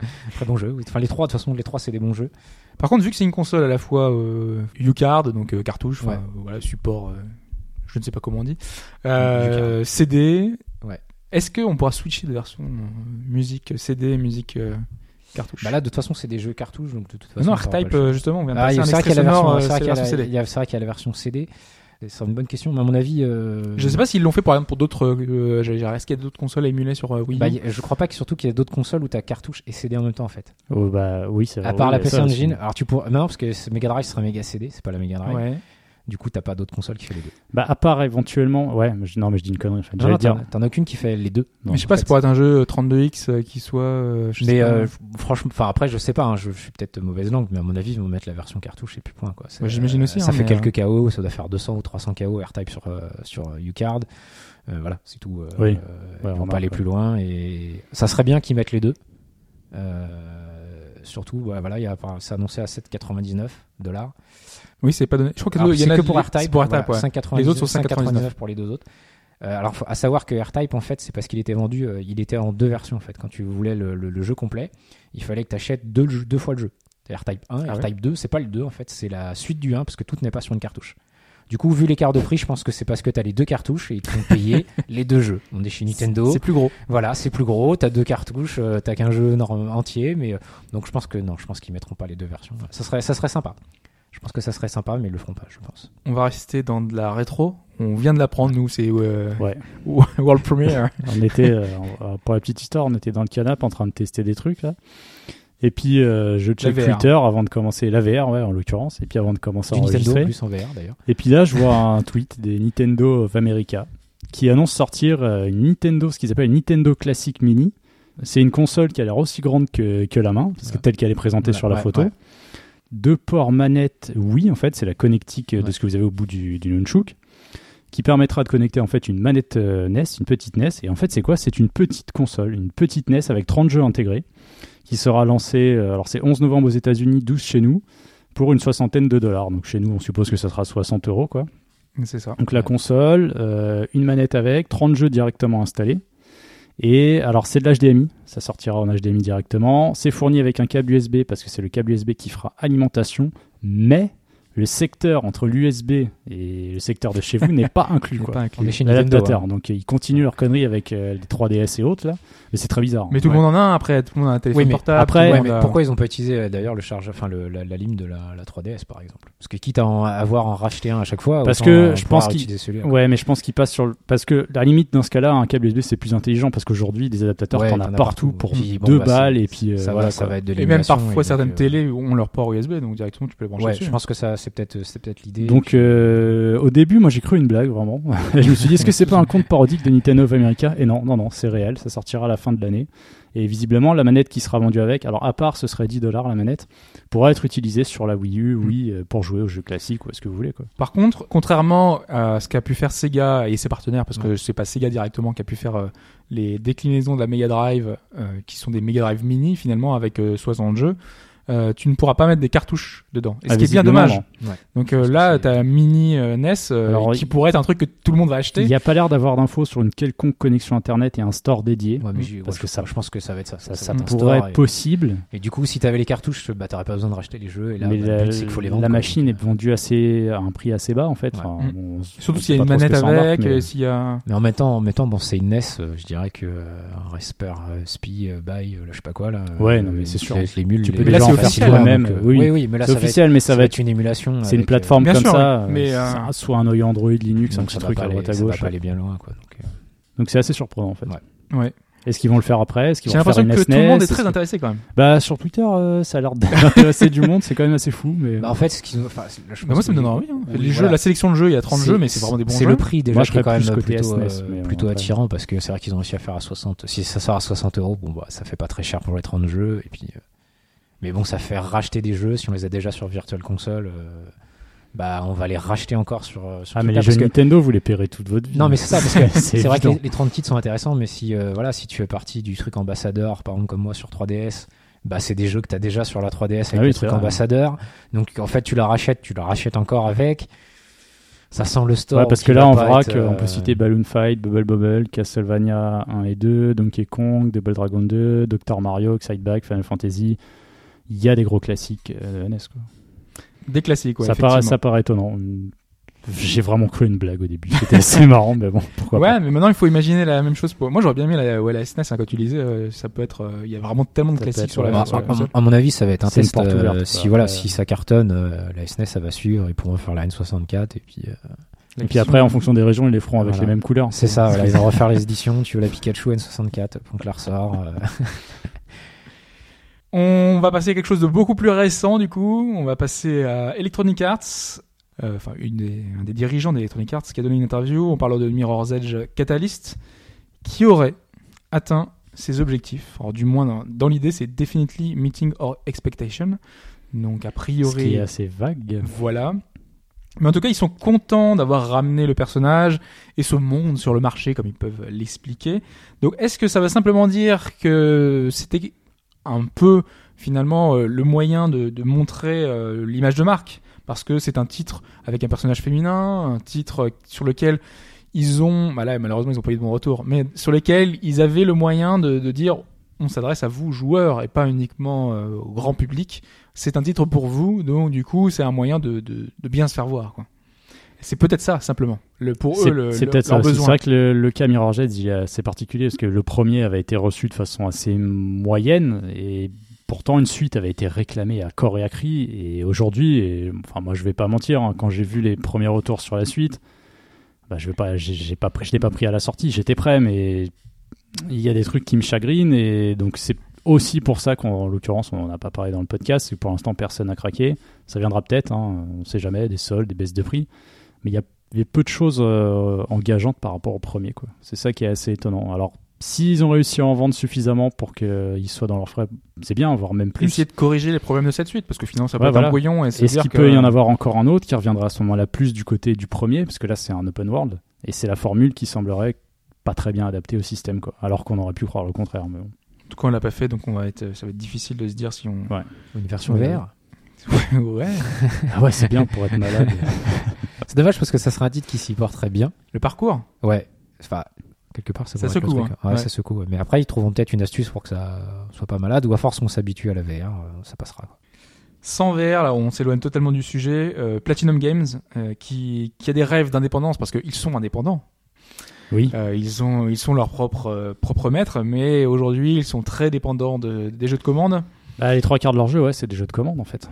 Et c'est ce qu'ils expliquent dans une interview, c'est qu'aujourd'hui, le seul moyen pour eux de, survivre, entre guillemets, c'est de faire de rentrer de l'argent, frais. Donc, euh, ils font des projets de, de commandes, ils essayent de, proposer euh, bah, des expériences à court terme, voilà, pour consolider, pour consolider leur, euh, entreprise. Et donc, l'objectif à terme, bah, c'est d'acquérir des IP à eux. Donc, c'est essayer de créer de nouvelles idées, de nouvelles licences pour pouvoir eh ben, imposer leurs idées et essayer de faire des profits sur ces idées-là, parce que c'est vrai qu'aujourd'hui, ils doivent avoir un pourcentage sur les ventes de tels jeux, et encore, si c'est pas des coûts fixes, à voir Mm. comment est-ce qu'ils ont généré et qu'ils ont négocié ça. Parce que pour le coup, la dernière IP vraiment originale, ce serait Scalebound. Parce que le reste est basé sur des licences connues ou des, ou des commandes, même si c'est en partenariat avec Ouais, mais Microsoft. Scalebound, ça leur appartient pas. Ce sera Microsoft qui aura les, Ah, les c'est- droits c'est- sur la licence. Ouais, S'ils c'est veulent faire un Scalebound c'est 2, une ce idée eux, originale de, de Camilla. quand même. Oui, bien sûr. Voilà. Mais je pense que le- l'IP appartiendra à Microsoft. Ouais, ça c'est possible. C'est surtout qu'en plus, à force de, de, de faire des jeux de commandes où ils ont vraiment pas beaucoup de temps, où j'ai l'impression que l'image de marque aussi de, de on prend un coup parce que c'est vrai qu'avant c'était c'était presque un gage de qualité et tout doucement on se dit ouais c'est eux qui le font mais Mais ça dépend des jeux, que- c'est ça le souci. Voilà, c'est ça. C'est que t'as les jeux comme Legend of Korra, euh, Tortue Ninja, surtout Transformers, Tortue Ninja, je crois, voilà, ça c'est de la commande, de la pure commande. Et t'as à côté un Nier Automata qui fait envie à beaucoup de monde Ouais, mais- parce qu'il y a leurs pattes sur un jeu à système. C'est de la commande, voir. mais ça, ça, toi, tu le sais parce que tu suis, euh, tu suis, enfin, on suit l'actualité, enfin, on, est passionné de ça. Mais De pour le grand public, à force, ils vont commencer à associer. Est-ce que, le, que grand public noms, qui joue euh, à Tortue Ninja sait que Platinum Games euh, est là et a fait le truc, quoi, tu vois Ouais, mais t'auras peut-être plus facilement de te dire, j'ai acheté Tortue Ninja, il est pas Après, c'est vrai que si tu prends l'exemple de Platinum. Games, euh, j'en veux pas un autre, quoi. Oui, je sais c'est pas si sûr. à force, ça leur fait pas aussi un. Ah, un remarque, c'est sûr que si euh, t'enchaînes Korra, Tortue Ninja, Transformers, un peu dur. Pour la suite, c'est un peu dur. Tu te dis que Platinum Games, c'est pas, c'est pas tip top, quoi. Et c'est vrai que bon. bah, Parler de Tortue Ninja, d'ailleurs, j'ai vu passer euh, un tweet à ce sujet. euh, imaginez un, un Tortue Ninja version euh, Go et on puisse aller dans les égouts. Euh, les, vous voyez tous les petits enfants qui vont dans les égouts pour Mais je suis sûr, ils vont, déjà, Tortue Ninja. ils vont déjà y aller avec leur Pokémon. c'est ça. Si ça se trouve, il y a des choses dans les. Voilà. Alors, le problème, c'est que dans les égouts, le GPS en général, il marche plus. Donc, euh, Oui, ouais, ça. Il y aura Shredder qui sera là pour les aider. Ça. On va faire le, le reste de l'actualité, un tour d'actualité. Bon, vous avez vu ça la, la semaine dernière. On essayait de rendre ça un peu plus vivant, les On brèves. n'a pas un jingle quiz. On n'a pas un jingle, non, on n'a pas de jingle quiz, sachant qu'en plus les questions sont assez assez tordues. hein. On va voir Ah. si vous allez réussir Parce que à en trouver. pour moi, c'était trop évident la semaine Ah, dernière. C'était trop évident. Faut que je piège. Exactement. Alors première euh, première question, premier euh, rapport avec l'actu. On a parlé d'Inside de la semaine dernière. hein. Puis d'ailleurs, tu l'as terminé depuis. Ouais. Ouais. T'avais- ton PC a Euh, réussi à le faire tourner. Ouais, alors je vais pas vous expliquer Non. tout ce qui s'est passé, mais ma carte graphique refonctionne correctement, ce qui est cool. Et je l'ai, en l'occurrence, je l'ai fini. Et T'as trouvé ça bien? Ouais, il est marquant. Ouais. Il est quand même assez marquant. T'as bien aimé la, la fin Bah moi, ça m'a pas gêné en fait. C'est très très bizarre, et, mais je la trouve hyper marquante. Je m'en souviendrai, tu vois. C'est Ah obligé. bah ça, oui. Ouais. Je suis obligé de m'en souvenir de cette fin. Et j'ai même débloqué la fin secrète. Oui. Alors ça apporte Oh, pas. t'as, t'as dû chercher sur le net hein, parce que pour trouver Ouais, la je me suis aidé. combinaison, Oui, oui, parce euh, qu'il y, a- il y a des trucs. Déjà, la combinaison, euh, j'aurais même pas su ce que c'était. Et il y avait deux, trois emplacements euh, à débloquer Ouais. euh, qui étaient pas évidents. Ah, nous on en avait trouvé beaucoup. hein. Parce que pour débloquer la fin secrète, il fallait trouver. il tous les trouver. Mais, par contre, je, suis- j'étais 13. très frustré par la fin et Mais ça la fin gâché un peu, secrète, ça si un peu le jeu. C'est une interprétation possible du jeu. C'est une interprétation supplémentaire à la fin secrète. Elle est très très courte. Elle va pas expliquer la vraie fin, mais donne une possibilité supplémentaire. Après, bon, qu'est-ce qu'ont voulu vraiment dire les développeurs? Je crois qu'il Il y a plusieurs hein. théories, mais il y en a une qui ressort principalement, Mm. qui se tient. Après, de quelle façon elle est, elle est expliquée et voulue par eux, ça on sait pas, mais c'est ce qui fait un peu le charme. aussi. Donc ça t'a plu effectivement. Ouais. La question est très simple. Quelle est la particularité qu'on a appris cette semaine sur Inside Ça, je sais. Voilà, une question ouverte. Ah, tu sais en plus Ouais, je le sais. Ah, Mince. Euh, une idée, euh, le, le Du tout. fait, il est... C'est le premier jeu indé à avoir fait quelque chose. Ouais, c'est sur le sound design. Ah non, c'est pas C'est pas ça C'est pas ça. Oh non. Ah vas-y, dis-moi à quoi tu pensais Il me semble avoir lu ça, euh, un enregistrement sonore réalisé avec des vrais os de corps humain ou un truc comme Ah ça. mais ça je l'ai dit la semaine dernière. Ah, tu l'as dit la semaine oui. Ah oui, il l'a dit la Putain, semaine je l'ai- dernière Je l'ai lu sur le net. ou je sais pas. non, c'était pas ça alors. C'est pas ça. Non, c'est le premier jeu indé à avoir fait quelque chose. À avoir adopté quelque chose. Une technologie Une technologie. au niveau de l'éclairage, Non, de la physique. non, Parce que Ils ont retiré des couleurs et c'est les premiers à l'avoir fait. non plus. Une technologie. Une euh, technologie. Qu'est-ce qu'il y a dans le jeu qui utiliserait Euh, Vous pouvez poser des questions sur euh, Une technologie, mais au niveau du moteur ou dans le gameplay Enfin, Euh, aucun des deux. Je sais pas, pour l'installer sur ta console, pour le télécharger, Ah, pour, n'est le décompresser. un nouveau DRM. Ah, ça y est, encore. On un- y est, un on est nouveau pas DRM. loin. Il y a un nouveau, il y aurait un Nouveau DRM dessus. Ouais, ouais, parce que ça, ça m'étonne pas parce que euh, justement, je, je sais qu'il y a plein de gens qui m'ont dit mais euh, on peut pas le craquer celui-là? Non, ça, ça je l'ai vu. Alors ça, il est pas Euh, craquable. Donc, pas ça. donc, craquable. du coup, je me dis Pourquoi forcément nouveau Pourquoi DRM.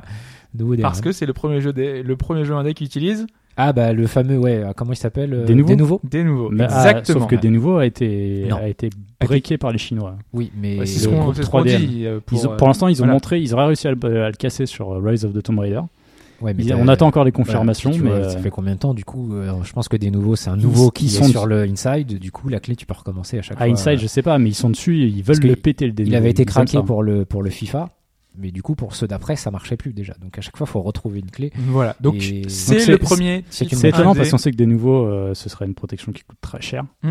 Donc c'est un, c'est un risque, c'est peut-être un risque calculé, peut-être que ça, leur, peut-être que ça paiera. Alors, Mais bon, autre jeu indé qui l'utilisait un peu avant, qui sorti un peu avant, mais qu'on peut pas. on va dire. euh, On va en parler dans quelques secondes d'ailleurs. Attends, ça s'appelle mais- Edge of Nowhere. mais du coup, ça remet en cause. utilise des euh, nouveaux. Ça remet en cause, euh, Sprite posait la Mais question la semaine dernière, ça remet en cause la version GOG possiblement. Jusqu'à un certain temps en tout cas, mais euh, parce que vu que GOG c'est DRM free, on le rappelle, il faudra à un moment donné faire péter des nouveaux, ou alors ce serait une longtemps. version à part. Mais si c'est une version à part, tu peux la choper quoi qu'il arrive. Si, c'est- Sincère- sincèrement, quand tu vois euh, la vitesse à laquelle les jeux sont craqués maintenant, ouais, je Sauf préfère, celle-ci, je préfère qu'ils soient sur des nouveaux et que bah, au moins ils puissent profiter de, de vraiment des ventes qu'ils devraient avoir. Ouais, bien sûr, mais Parce que pff, à côté de ça, quand tu fou, vois quoi. GOG, ça fait mal, tu vois. Enfin, Ouais, non, mais j'apprécie en fait, je- d'avoir, je, comprends les, je comprends les deux. Le côté problème, c'est GOG, que le, le nombre de personnes, enfin, tu, tu le vois, je veux dire, les trucs GOG, les trois quarts, ils se retrouvent. euh, Ah oui, ça va très, très vite. Enfin, ceci est un autre débat. oui, bien sûr. On va continuer ce petit tour d'actualité en restant sur Inside, puisqu'une personne dans l'actualité a dit Je crois qu'Inside est le jeu le plus abouti, le mieux poli, le mieux. euh, le plus réussi, on va dire, qui n'ait jamais été. Le jeu le plus réussi. J'ai vu le C'est un youtubeur. Ce n'est pas un youtubeur. j'ai vu le tweet. Je suis sûr que j'ai vu. le C'est tweet. pas ce qu'on avait parlé. Euh, C'est quelqu'un qui a justement l'habitude de bien travailler ses jeux. bien travaillé ces jeux. En Ouais. japonais? Non. J'aurais dit. Non, mais bien travaillé euh, dans la finition ou Qui prend son temps pour les faire. qui prend son. Ah, je euh, vous donne des euh, indices. The Witness. Exactement. Jonathan Blow. Jonathan Blow. Ok. qui a été émerveillé par le travail de Playdead et donc lui qui a l'habitude de prendre 6 ans pour Ouais. le faire d'ailleurs il y avait un petit parallèle possible à faire hein, Bah, Inside, euh, ils sont dessus depuis Limbo, donc ouais, ça fait 5 ans pareil, je crois, 5-6 Ouais, ans, un truc comme ça. ouais. pareil que Braid avec euh, The Witness finalement ils ont pris le même temps pour le, pour le faire donc effectivement euh, c'était Jonathan Blow on a également un, un des propos qui ont été tenus euh, pendant une, une conférence cette semaine une keynote avec Marc Cerny euh, Kojima qui a dit qu'il est probable que le prochain jeu son prochain jeu soit son meilleur travail Mais il dit ça à chaque fois. pourquoi est-ce qu'il a dit ça euh, Il a donné une raison à ça. Parce qu'il sera sur la nouvelle PS4. Parce qu'il bosse avec. Non. Ouais, parce que Marc Cerny, tu sais, les mecs, ils sont Bah là. oui, je me dis. pelage, faut, faut, brossage. vendre, faut vendre la nouvelle PS4, donc ça sera Parce la qu'il y meilleure aura version. Norman Reedus. Non. Putain, mais j'ai vu passer un autre truc là-dessus, ça me revient pas. Au niveau de Parce qu'il a fait un partenariat avec Konami. Non. Mais ça a un rapport avec Konami. Ah. Euh, ça sera un jeu avec des, des pachinko virtuels.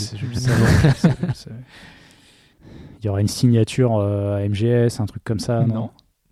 Il y a une raison très particulière qui fait que il va pouvoir faire plus de choses. Pourquoi? Bah, parce qu'il n'y a pas Konami. C'est vrai que je donne un peu la réponse en posant ma Parce question. ont, ils mais ont racheté Konami, du coup ils font ce qu'ils veulent maintenant. il va pouvoir faire plus de C'est ça. Il va faire plus de choses, mais c'est en gros c'est ça quoi. C'est parce que vu que Konami n'est plus là, il n'aura pas à faire de compromis. Pour lui, le fait d'être enfin indépendant va lui permettre une liberté d'action, une liberté de ton qu'il n'avait pas euh, quand il y avait des créatifs autour de lui des Rendez-vous dans 10 ans. Voilà, c'est ça ce que j'allais dire. Du coup, ça sort sur PS7 et, euh, et c'est le temps La qu'ils chanson de. Patrick Bruel. Et sachant qu'ils sont partenaires avec. Sony en plus, Sony peut éventuellement lui dire euh, bah, on, a quand même des- on a quand même mis des billes, donc peut-être qu'il faudra des retours. Donc pas sûr qu'il soit totalement Ouais, libre. alors, Oui, So- oui. Sony, c'est pas les premiers à faire, enfin, à presser les gens hein, quand même, hein, parce que bon, on a quelques titres où on attend un peu, Grand Turismo, euh, C'est Last Guardian. The Last Guardian. Bon, celui-là, je le, je le mets même pas tellement. euh, Bah, il arrive, ça y est. mais Enfin, ça date. Hein, mais- Ouais, bah alors moi, tant que je l'aurai pas la boîte devant moi, je t'avoue que tu vois, je. Alors direction le Japon cette fois, un champ a été décoré à l'image d'une série dont c'est l'anniversaire cette année. Dragon Quest. Laquelle Voilà, bah, très bien. Voilà. Donc il y a un c'est assez exceptionnel. Ouais. Ouais, ouais. Ils ont fait un champ complet avec euh, Dragon Quest, le dragon, euh, 30 ans. euh, Enfin, c'est euh, c'est magnifique. C'est c'est exactement ça, donc un magnifique euh, Dragon Quest. Euh, Ubisoft a sorti cette semaine, alors je pense que Mike euh, il a déjà... Mike, il va faire la même là. Et peut-être que je n'ai pas la Ah, réponse. vas-y, je te laisse finir. Euh, Ubisoft a sorti euh, une vidéo cette semaine euh, en expliquant est-ce qu'on prononce Ubisoft, Ubisoft ou Ubisoft? Je croyais que c'était ça que tu voulais. euh, Non, Merde. la question c'est comment est-ce qu'on la prononce pour de vrai? Est-ce qu'on dit Ubisoft, Ubisoft ou Ubisoft Est-ce que, tu sais? Parce que moi, je, enfin, je sais, j'ai vu la vidéo, mais. euh, Ouais, non, je sais pas. Mais je sens que ça va être un truc pourri, donc Ubisoft. Exactement. Ubisoft. En fait, c'est pas, en fait, c'est pas compliqué. À la fin, tu vois Yves Guillemot. Voilà. Il a dit, bah, vous dites U ou You, mais en fait, on s'en fout. Vous dites ce que vous voulez, quoi.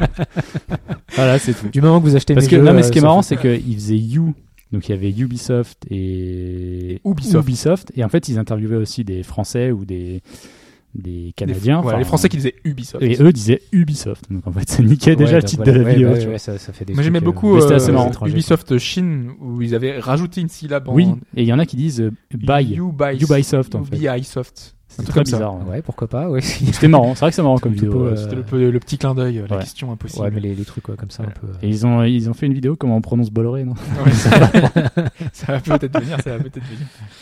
Euh, une démo arrive sur l'eShop de la Wii U. Quel est ce jeu qui arrive sur l'eShop de la Wii U Je te Tu laisse, te tais. euh, je te laisse. Ah, j'ai pas vu. Qui est déjà sorti Ouais. Dont on a déjà parlé. dans Ah, en plus, d'accord, la totale, quoi. Dont Donc, euh, on a droit à une collaboration Monster Hunter cette semaine.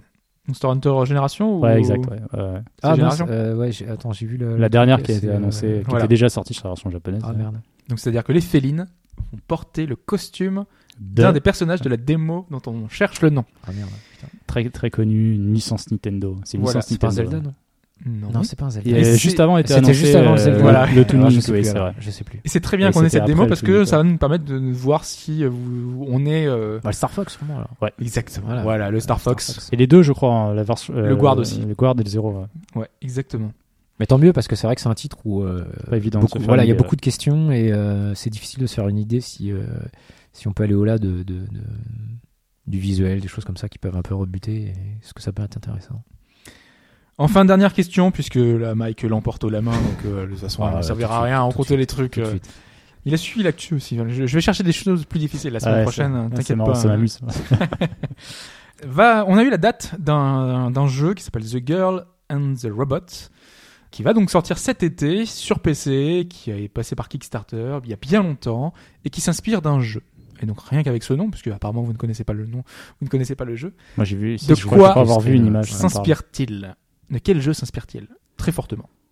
Euh, Ico. Ouais, je- ouais, voilà. C'est vrai, c'est ça. c'est Ico. il va trop vite, il va trop vite. Ça paraissait trop évident. il va trop vite. The Girl and the Robot. Ouais, j'ai vu l'image. On, les- on les voit pas assis au bord d'une falaise. euh, Il y a un petit. Si, mais il y a l'air d'avoir plus d'énigmes avec les deux personnages qui s'entraident. Parce que des jeux inspiration Ico, il y en a eu quelques-uns depuis. Ouais. Oui, mais là, euh, vu que ça fait quelques temps déjà que le Kickstarter, je crois que ça fait bien 2-3 ans, c'était un peu plus dans, le- dans la mouvance euh, pouvait se- qu'on pouvait espérer voir plus de titres de ce genre-là. Il y en a pas tant que ça. hein. Enfin. Ico, Girl et Robot, ça ferait d'un coup peut-être plus penser à The Last Guardian. Quoi. Ouais. À la fin, la créature C'est ça. Qui va pouvoir aider l'autre Ouais. à passer des passages un peu impossibles. Du coup, celui qui s'inspire d'un jeu, il sort avant le jeu qui est. en même temps, ils ont mis tellement de temps qu'ils C'est pouvaient plus, euh, Bah voilà, on a fait le tour de cette actualité en question. On va pouvoir passer à une autre chronique sur un jeu VR. Ne zappez pas. Un jeu d'Insomniac, Edge of Nowhere. Victor, if you find this, let me go. Only madness lies ahead. You must believe me.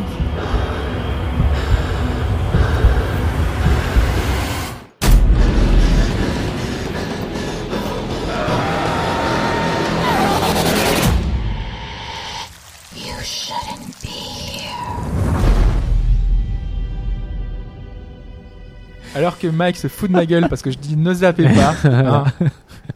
On lance la chronique en disant ne zappez Voilà. pas. Effectivement, bon. Mais si, il y en a peut-être qui zappent la chronique euh, avec leur télécommande. Peut-être, hein, ouais, ils voient le programme. Oh, ça me plaît pas. Ça. Voilà, j'arrête là. C'est de la VR, euh, j'en ai pas. Oui. Alors, est-ce qu'on peut les attirer avec des noms euh, Insomniac, Insomniac, quand même, euh, Lovecraft, TPS. On n'est pas dans un jeu à la première personne pour un. Non, pour- ça, pour- ça change pour fois, un jeu ouais. VR. Donc là, c'est une exclue euh, Oculus que j'ai joué sur HTC Vive. hein. donc euh, voilà, une exclue euh, un peu particulière. Mais on, peut peut-être le dire tout de suite, hein, parce que les exclus. euh, Alors Oculus. en fait, euh, en fait, Oculus a, a retiré une partie des DRM de, de leur store. euh, Donc jusqu'à maintenant, si on avait certains jeux qui étaient dédiés à Oculus, on pouvait pas y jouer parce Voilà. qu'ils étaient bloqués. En alors gros, en- fait, il y a voilà, alors, voilà, il y a, y a, y a quelqu'un qui a réussi à faire donc un petit logiciel qui s'appelle Revive, qui permettait de lancer les jeux quand même. Et euh, jusqu'à ce que Oculus veuille vraiment tout bloquer. Et là, en fait, cette personne avait réussi en fait à casser tous les DRM, donc celle du piratage. Euh, Est-ce que c'est la vraie raison officielle qui est euh, Je Bah, pense qu'ils avaient besoin. Quand je même pense qu'ils avaient besoin, titres, voilà, hein. ils avaient besoin de vendre des titres, mais c'est surtout, c'est, il a été obligé en fait, comme ils essayaient de tout bloquer, lui, il a sorti dans cette la- la- une, une version de Revive qui faisait sauter tous les DRM, et lui, ça l'embêtait aussi parce que son but c'était pas de pirater les jeux, c'est qu'on puisse l'utiliser sur un autre casque. Et alors, euh, pour quelle raison, voilà, Oculus est revenu en arrière Euh, Je pense que c'est parce que aussi, c'est quand même, euh, ils payent cher leurs exclusivités. Je pense que ça peut être intéressant de le vendre aux autres casques aussi. Ça Parce pas- Il faut le dire tout de suite, hein, c'est un jeu Oculus. Voilà. Donc euh, quand on lance le jeu, on a bien marqué Oculus, parce que c'est un jeu des studios Oculus. Voilà. Euh, parce que Insomniac a collaboré avec Oculus et a pris une partie de, des budgets, puisqu'on avait dit qu'il y avait euh, Facebook qui avait débloqué un certain nombre Ah, d'euros pour ouais. pouvoir Il y, en a, il y en a- il y a vraiment financer beaucoup, ces voilà. jeux-là. Il y a beaucoup d'exclus, Et encore d'autres euh, qui sont prévus. voilà. en plus de Lucky fonctionnent. Tale qui était offert avec Ouais. euh, l'Oculus, on a donc ce Edge of Nowhere qui faisait partie des titres qui pouvaient essayer de convaincre un large public. Donc tu vas pouvoir Voilà. nous en dire plus. Bah, quelque part, c'est le, le premier titre, euh, je pense, d'un d'un gros éditeur euh, connu. Mm. Ils sont très actifs, hein, Insomniac en ce moment. Là. Ils Voilà. ont Ouais. un autre jeu. euh, Ouais, on, bah, ouais. on le sait déjà maintenant, la gros du studio sur le prochain Spider-Man PS4.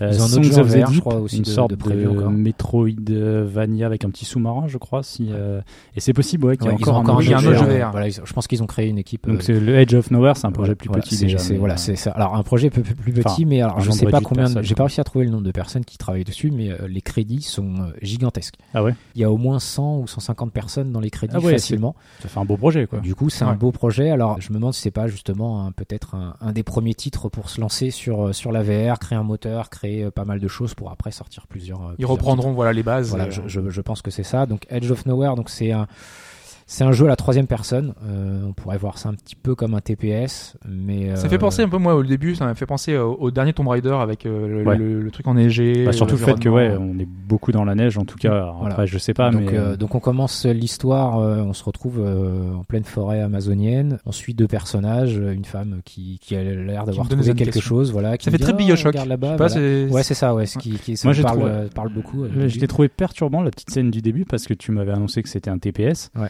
Et là, je pouvais rien faire, je pouvais pas pas- bouger. non, et non, on on est juste- spectateur d'une scène voilà, en fait. C'est voilà. comme s'ils voulaient faire une cinématique euh, Ouais, en ça. VR. Et moi, j'ai appuyé sur tout le bouton, il se passait rien. Donc, euh, Non, non, non, on- finalement, faut On voit le personnage qui s'en qui s'en va, qui a trouvé quelque chose. Ça s'arrête là. On se retrouve après dans un avion. Là, tu peux Euh, bouger. Là, on peut Ouais, bouger. Là, tu peux commencer. D'ailleurs, ça c'est ça c'est bien fait. Alors, par contre, on voit pas l'extérieur de l'avion, ce qui est un peu dommage. Euh, les vitres sont opaques, je sais pas. Ouais, euh, jusqu'à ce que tu faire. craches en fait. Voilà. Mais par contre, on a bien ce- ce- ce- cet effet d'être euh, Dans un petit coucou. dans un petit Ouais. voilà Ouais, dans un marche, petit coucou.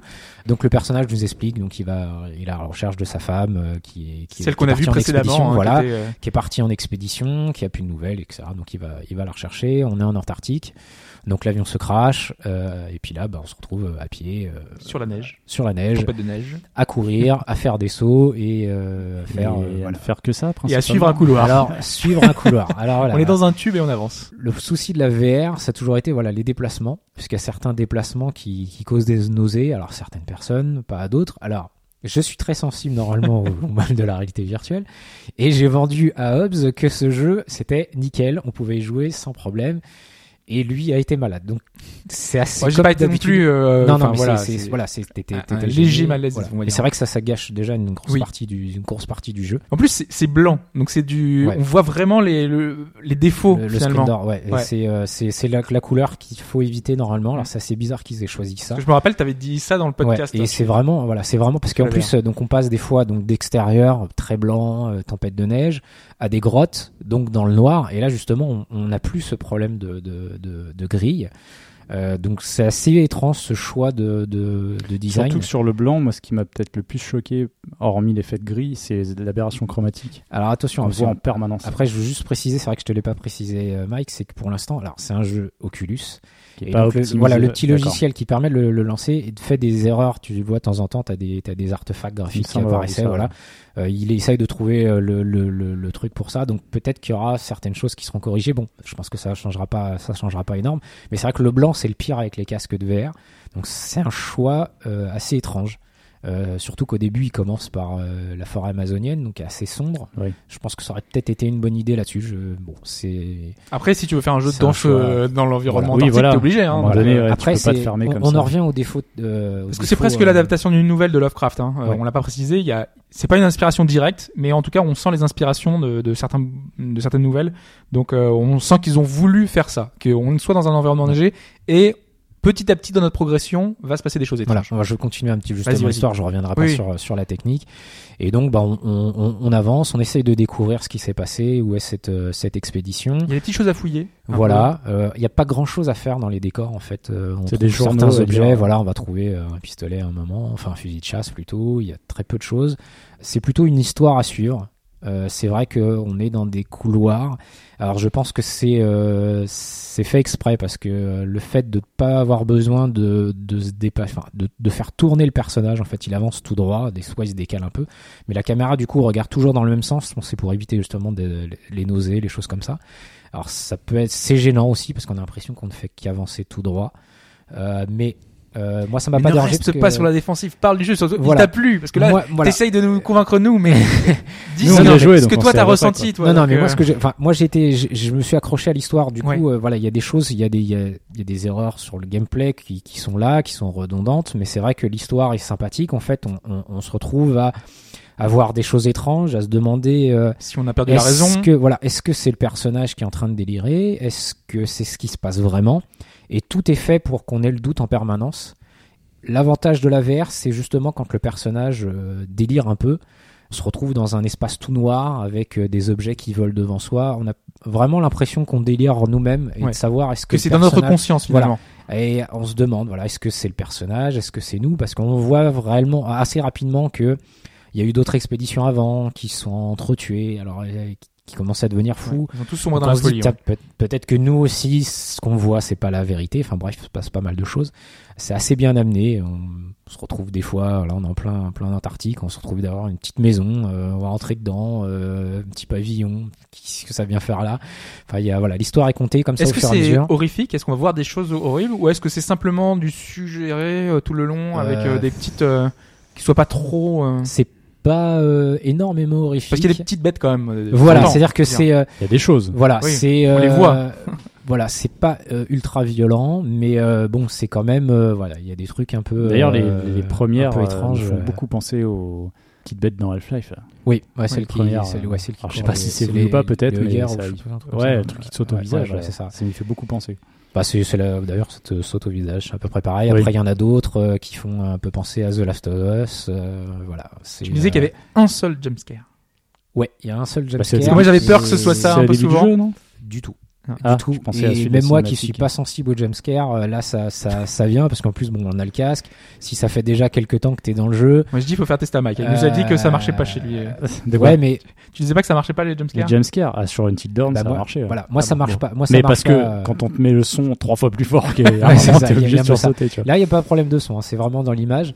Mais euh, justement c'est peut-être parce qu'ils en ont pas mis partout, donc t'es pas prêt à en avoir et voilà, Oui, ça tombe. à- oui, dans ça- ce cas-là, ça- ouais, c'est sûr. ça tombe, ça tombe au bon moment. Donc on, voilà, on, on cherche à découvrir ce qui s'est passé et à retrouver sa bien-aimée. Au niveau du, du gameplay, on parlait de, justement de Tomb Raider, on parlait de d'Uncharted, on parlait des jeux comme ça.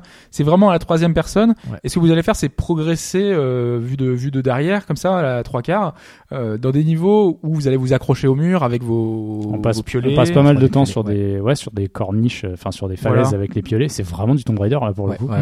En sachant, alors donc, euh, pour, euh, je pense que là, après je sais pas, mais je pense que c'est pour euh, les problèmes de, de, de pas être malade, le stick analogique droit ne sert à rien. En fait, on peut pas tourner la, la, la caméra. Et c'est très bien parce On que reste, justement, ouais, ça empêche éventuellement de se droit. faire mal. Et Voilà. puis, même assis, parce que le jeu se joue assis en fait, t'as pas de souci à tourner la tête et voir ce qui est autour de toi. Ouais, ouais, Et on, tu peux- on voit que c'est très encadré et que Voilà. tu peux regarder derrière toi, mais il y aura rien à y faire quoi. Non, clairement. Donc on, on fait, on fait vraiment qu'avancer. Alors on peut se décaler, euh, mais la caméra va toujours regarder dans, le- dans, le- dans le même sens. Et donc toutes les, les, les, les actions qu'on devra faire en visant, on vise avec sa tête. Donc euh, bah, quand on a besoin de tirer au fusil de chasse, Parce bah, qu'on peut tirer. voilà. C'est parce que moi, je pensais que ce serait que de l'évitement. Ouais, alors- non, ils ont fait. Alors, attention, euh, c'est pas, c'est pas un- justement, c'est pas un TPS. Non, non, Euh, ouais, non, c'est pas un shooter. Si on a euh, peut-être dans toute la partie euh, 20 ou 30 cartouches, c'est le grand max. Donc euh, voilà, c'est pas un jeu de tir. Mais bon, de temps en temps, hein, donc on arme comme d'habitude avec la gâchette gauche, on se prépare à viser, mais en fait on vise directement avec la tête. On vise pas du tout avec un, un autre stick. Bah, ça passe plutôt pas mal. Comme la lampe torche. Voilà, comme la lampe torche. D'ailleurs, c'est, euh, je l'ai pas compris au début parce que euh, donc je faisais face à un mur, il y avait la torche du personnage, j'ai retourné le personnage dans l'autre sens et ça éclairait toujours le mur Ouais. devant moi. En fait, c'est comme si ça euh, c'était très bizarre. C'est comme si en fait le personnage avait sa torche et qu'en fait nous en tant que spectateurs on avait aussi notre torche. Mais je peux le coup, comprendre euh, pour le système en fait. C'est perturbant parce que ça a aucune logique physique, mais pour le système, ok, Voilà. t'as besoin d'éclairer à droite. Ça permet voilà de, Oui. de tourner la tête pour regarder un peu les décors, pour voir un peu euh, un peu ce qu'il y a. Et donc c'est plus de l'évitement. On reprend vraiment un plus de je dirais un gameplay à The Last of Us où euh, où aller dans le tas ça sert à rien, on n'y arrivera pas. Donc euh, plutôt éviter les ennemis. De temps en temps, il n'y a pas le choix. C'est fait exprès. Euh, D'ailleurs, il y a souvent un peu plus de cartouches ou quand euh, il n'y a pas le choix. Euh, certains passages où bah il y a juste à courir et le plus vite possible pour pour s'enfuir. Ouais, moi c'est un jeu que j'ai- j'ai j'ai apprécié. Ça a l'air d'être un peu entre les deux en fonction des gens qui l'ont essayé. Alors c'est vrai que ce qui est particulier avec euh, surtout un jeu comme ça VR, c'est que bah, quand on c'est difficile de, de, de, de l'expérimenter juste une demi-heure ou, ou chez quelqu'un. Enfin, c'est vraiment un titre où tu, tu te tu plonges dedans et que tu vas peut-être le faire en deux ou trois fois. Et donc Parce que la tu t'intéresses un peu plus. 5-6 heures, c'est ça? Ouais, c'est moi je l'ai fini en 4 heures. 4 heures. Euh, Il y a pas, il y a rien à, par contre à, trouver d'autre. ouais. Non, il n'y a pas de replay value. Ouais, je, je cherchais vraiment parce que hormis les journaux qu'on peut, C'est- qu'on ouais, peut c'est lire dommage. euh, pour voir un peu plus sur l'aventure, les gens qui nous ont Mm. précédés ou quoi, je me demandais s'il y avait des trucs à droite à gauche, mais vu que le jeu est relativement court, on, sent aussi Non. que c'est pas le propos en fait, de Non, te faire non, chercher non, à non. droite à gauche des conneries. C'est clairement. c'est dommage, hein, euh, parce c'est que. On, on nous parle d'une expédition qui a été menée dans cette montagne spéciale, euh, que les gens sont devenus fous. Donc lire un peu ces petites histoires en VR, parce que là il y a un vrai livre qui est devant nous Ouais, qui ouais, apparaît. tu fais pause, t'as un tu vrai pourrais livre, tourner voilà. des pages, tu pourrais avoir des Tu pages manquantes. pages. Ah bah j'ai pas. oui, en fait, avec le, avec le Oui. bouton droit Ok. gauche, en fait, tu tournes les pages et tu peux relire le, le, le, le texte. Mais des petits bonus comme ça, des petites Ouais. choses euh, annexes ou je sais Surtout pas, que le level design, il y a plein d'endroits en fait où tu peux descendre dans des petites corniches ou des choses comme ça. Donc quelque part, tu pourrais avoir mis des objets. Mhm. ou C'est pour ça que je pense que c'est vraiment un, un test. Euh, on sent que le level design a Ouais, été un peu plus loin peu, que ouais. ce que tu avais besoin. Euh, ils ont peut-être voulu finir le jeu et puis se dire bon bah voilà on va le vendre comme ça mais euh, je pense qu'ils sont prêts à aller plus loin et ils ont sûrement fait des tests euh, pour voir justement bah, est-ce que ça Et l'intérêt c'est vraiment le, le scénario finalement. C'est est-ce qu'on Ouais, va c'est plutôt Est-ce qu'on va retrouver voilà. sa femme qui est, qui est pas là? Qu'est-ce qu'on va découvrir dans cette montagne? Parce qu'apparemment, effectivement, tout le monde perd la tête. Donc euh, nous, qu'est-ce qu'on va voir? Euh, que- Quelles vont être les expériences qu'on va pouvoir Voilà. vivre dans Est-ce ce que- Est-ce que c'est nous qui sommes fous? Est-ce Est-ce que c'est le que c'est- personnage voilà. C'est vrai que sur la durée, parce que moi ce matin, enfin ce matin à l'enregistrement, j'ai pu jouer une heure, une bonne heure. Euh, c'est pas c'est pas le système qui m'a qui m'a tenu vraiment enfin moi je le trouve relativement chiant en fait mais je, je serais allé au bout pour euh, bah, pour avoir le fin mot de l'histoire Ouais, ouais. Et tu t'es pas rendu compte peu, en plus euh, que t'avais passé une heure. C'est aussi ça. ouais non c'est vrai que bah, il y a le côté l'impression de faire des immersif trucs et, redondants, mais en même fait, si c'est hyper redondant enfin rien qu'en y repensant j'ai fait la même chose pendant une heure T'as avancer sauter grimper à de la glace voilà Bon, ça y est après a Mario, deux tu trois avancer, sauter. euh, Après, bon, après, il y non a- mais il y a un travail dans le level design tu vois un Mario Oui, oui, bien sûr. Après, ce que vous avez pas vu, il y, a- il y a certains passages un peu particuliers. Mais, voilà, après qui- les partages, les passages pardon d'illusion sont assez sympathiques et c'est vrai que c'est le truc qui t'emmène au bout en fait. Je Ouais, pense ouais, que c'est le truc qui m'aurait d'une façon un peu hypnotisante d'ailleurs, parce que quand j'ai retiré le casque, je me suis dit ah ouais bon ça fait une heure, j'ai pas fait gaffe. Je pense que c'est ça qui m'aurait emmené au bout de l'histoire, enfin au bout du jeu. D'ailleurs, il y a même pas. C'est vrai que c'était un peu ce qu'on se disait. À la troisième personne, est-ce que c'est parce qu'on est à la troisième personne qu'on n'a pas d'effet de vertige, alors qu'on est dans un jeu où on fait de la grimpette, où on a des, Ouais. des, des choses qui, qui vont tomber? Alors je sais pas. J'ai l'impression que l'effet de profondeur ou l'effet de manque. C'est vrai que c'est c'est très particulier parce que concrètement, euh, imaginez-vous, vous êtes assis sur votre canapé, le personnage est devant vous, il est en train de grapper la corniche. vous jouez avec Vous une manette, c'est important Voilà, de le dire avec une joue avec une manette. encore pas possible. Le- la tête, vous pouvez tourner la tête où vous voulez, donc regardez en haut et en bas. Et en bas, il y a un précipice, mais d'une hauteur incroyable. Et, bizarrement, moi, pour avoir testé des, des trucs comme ça, où je me suis retrouvé assis dans le vide, où Avec j'ai Minecraft, vraiment, hein. où j'ai Ouais. vraiment Ouais, ressenti ouais. Minecraft, ou même, je me rappelle, euh, une simulation euh, d'une pub automobile en quelque sorte. C'était au Mondial de l'Auto il y a deux ans maintenant. C'était très bizarre parce qu'à un moment donné, je me retrouvais assis dans le vide, je voyais des trucs en dessous de moi, et là, j'avais ressenti quelque chose. Là, est-ce que parce qu'on sait que le personnage est en face, il y a un truc qui fait que je l'ai pas ressenti de la même façon, voire quasiment pas? Moi, j'ai vraiment J'ai regardé, je me suis dit, ah ouais, c'est profond. J'ai vraiment l'impression que le cerveau s'habitue qu'on ait une caméra derrière le personnage et du coup, bah, on n'est qu'une caméra, donc on voit le vide. Peut-être que de- ça, hum, comment dire, ça me fait penser d'une certaine façon à certains jeux d'horreur où tu vas, qui sont orientés horreur, mais qui vont pas te faire peur. En tout cas, moi, c'est ce que ça me fait, dans le sens où tu crains pas pour ta vie. Oui, c'est ça. Quand Ouais. tu crains pas pour ta vie parce qu'on t'emmène d'une autre façon, bah, t'as pas spécialement peur de ce qui peut t'arriver, tu t'en fous. Et c'est peut-être la même façon du fait qu'on le sache que le Mm. cerveau. Je, je pense. Je sais pas, c'est, je trouvais ça intéressant justement de voir que euh, tu ressens pas la même sensation Après- de vide que quand t'es par exemple dans Minecraft alors que c'est des Ah oui, cubes. euh, quoi. ouais, ça, c'est clair, ça, c'est clair. Après, euh, le, le rendu quand même euh, est quand même excellent. C'est-à-dire que c'est pas parce qu'on n'a pas ces, ah non, mais la vertige, profondeur voilà, se, c'est que, se voilà. rend plutôt bien. Donc il y a, y a les décors. Après, c'est vrai que le jeu est assez simple visuellement, mais ouais, je- ça se voit. Il rend mieux sans. VR, honnêtement. Hein. Ah, moi, Ouais, je l'ai pas, tiens, je l'ai pas vu, après, c'est comme tous les jeux, parce que après, il est plus fin, il est plus, puisqu'on n'a pas les, loops qui, qui agrandissent. Mais c'est vrai que c'est euh, c'est quelque chose qui revient. Mais quand je le fais tester à d'autres gens, en fait, c'est vraiment parce que euh, vous vous attachez à, la, à ça, puis vous n'avez pas, en fait, quelque part, euh, l'habitude d'y jouer. En fait, moi, c'est passé, en fait, ce truc-là. Je sais qu'il y a, voilà, euh, si je tourne, la- si je tourne les yeux, je vais avoir un peu plus fou. Mais Et je, en fait, je suis pas, en passé fait, au-dessus de tout ça. En fait. Moi, j'ai l'impression que, tu vois, tu sens que c'est un jeu petit budget. Oui. Que, que visuellement, alors que pourtant, par exemple, dans The Gallery, je l'ai pas vu. Alors, est-ce que c'est uniquement le côté sombre qui fait que, qui ressort et qui fait qu'on est moins dans le Ouais, côté, euh, Euh, The Gallery, c'est le, le jeu d'aventure. le jeu d'aventure ouais, qu'on avait vu. Ton objectif était pas le même aussi. Donc peut-être que tu te concentres. Moi, je verrais ça comme ça. On se concentrait sur d'autres choses parce qu'on cherchait et qu'il fallait avancer. Le système de jeu était pas fait de la même façon, tu vois. C'était pas super beau non plus, hein, mais. euh, Bien sûr, mais par exemple, quand on était dans les, enfin, moi, j'étais dans les, les égouts, là, le, le passage avec de Ah l'eau qui tombe et tout, ça, ouais. avec l'ambiance sonore. J'étais dedans. J'avais l'impression d'avoir le, le truc à 2 mètres, le plafond très très bas et tout. Ouais, donc Mais on était première personne aussi. tout le reste aurait Ouais. été plus travaillé pour toi. Euh, mais j'ai vraiment l'impression d'un jeu qui était plus, ouais, qui était plus travaillé. Alors, je sais pas, pourtant, c'est sans doute un budget moindre en plus, donc euh, c'est ça qui est étonnant. Je, je sais ça, pas ça- si ça- c'est. ça m'a pas choqué. Et après, le, le, le souci, euh, on en parlait déjà, c'est que euh, pour l'instant, tout ce qui est VR, ils réduisent au maximum les détails, les, les résolutions, tout pour que ça passe sur tous les, les, les, les ordis sans qu'il y ait besoin de, de faire de, de réglages. D'ailleurs, il n'y a jamais de réglage. Voilà, et Bah, ça c'est un peu le problème, c'est qu'on n'a pas de ré- Voilà. d'option. C'est- sûr qu'ils ont annoncé des configs euh, recommandés. Voilà. Si tu l'achètes et que ça tourne pas, t'es un Je peu pense, que, je pense que c'est en plus, ça a l'air d'être beaucoup sur les, les jeux Oculus euh, où ils ont vra- pas vraiment de réglage parce que dans le store, je pense que ça soit simple. Tu cliques, je veux jouer et tu joues. Voilà, point. Et on sait déjà qu'il y a des petites astuces pour modifier des fichiers, pour, euh, pour justement augmenter. Bah, c'est la euh, bidouille là. Voilà, non, mais ça augmente la Ah oui, résolution et que- ça peut passer. Donc du coup, il y a pas mal de choses. Ça se trouve, le jeu, il y a peut-être moyen d'aller plus loin, mais pour être tranquille avec la, la, la, la config Ouais, Il recommandée, y a vraiment aucune option. Quoi. voilà, ils se mettent au minimum et, euh, et ça passe. Après, euh, sincèrement, il est pas moche, il est, il est propre. Non, il est pas je- Euh, Non, mais- ça passe, ça passe pas mal. L'illusion fonctionne, donc euh, à partir de là, c'est- c'est le- Et enfin, ce que j'ai pas est précisé justement, et qui fait aussi que l'immersion est là, c'est qu'il est en français. Oui. Euh, Les Ouais. voix en Les français. voix en français, parce que justement, tout ce qui pourrait sortir de la VR, C'est vrai qu'on en, d'avoir du- du- on en a déjà parlé de ou- ça, ouais, c'est le problème. C'est que quand tu as un doublage anglais, quand tu le comprends très bien, il n'y a pas de souci, mais si le jeu ne propose que ça et qu'il faut que des sous-titres t'apparaissent devant et qu'on essaie de marcherait se pas, hein. mettre Voilà, dans un monde sort- c'est ouais, difficile. ça te sortirait direct. difficile. Là, il y a vraiment euh, l'interface est vraiment, euh, il y a presque rien parce qu'il n'y a pas de barre de vie, il y a rien. Il y a vraiment juste quand vous appuyez sur un bouton pour dire. Je les personnages parlent, hein, je vraiment. je voudrais lancer une pierre, vous allez voir le nombre de pierres qui s'affichent, mais tant que y vous rien, il n'y a euh, rien du tout. Il y a un scanner, une sorte de vue un peu à la Batman euh, voilà, et autres. pour voir que c'est les, les bruits, les choses comme ça, euh, les bruits ambiants. Et euh, c'est vrai que ça ça, ça, ça, ça profite énormément à l'immersion parce que euh, voilà, les personnages discutent, ils lisent les livres qu'ils trouvent. Euh, D'ailleurs, au début, j'avais pas vu, mais tu peux en plus, au lieu de le regarder en train de lire le livre et qui t'explique l'histoire, tu peux faire B.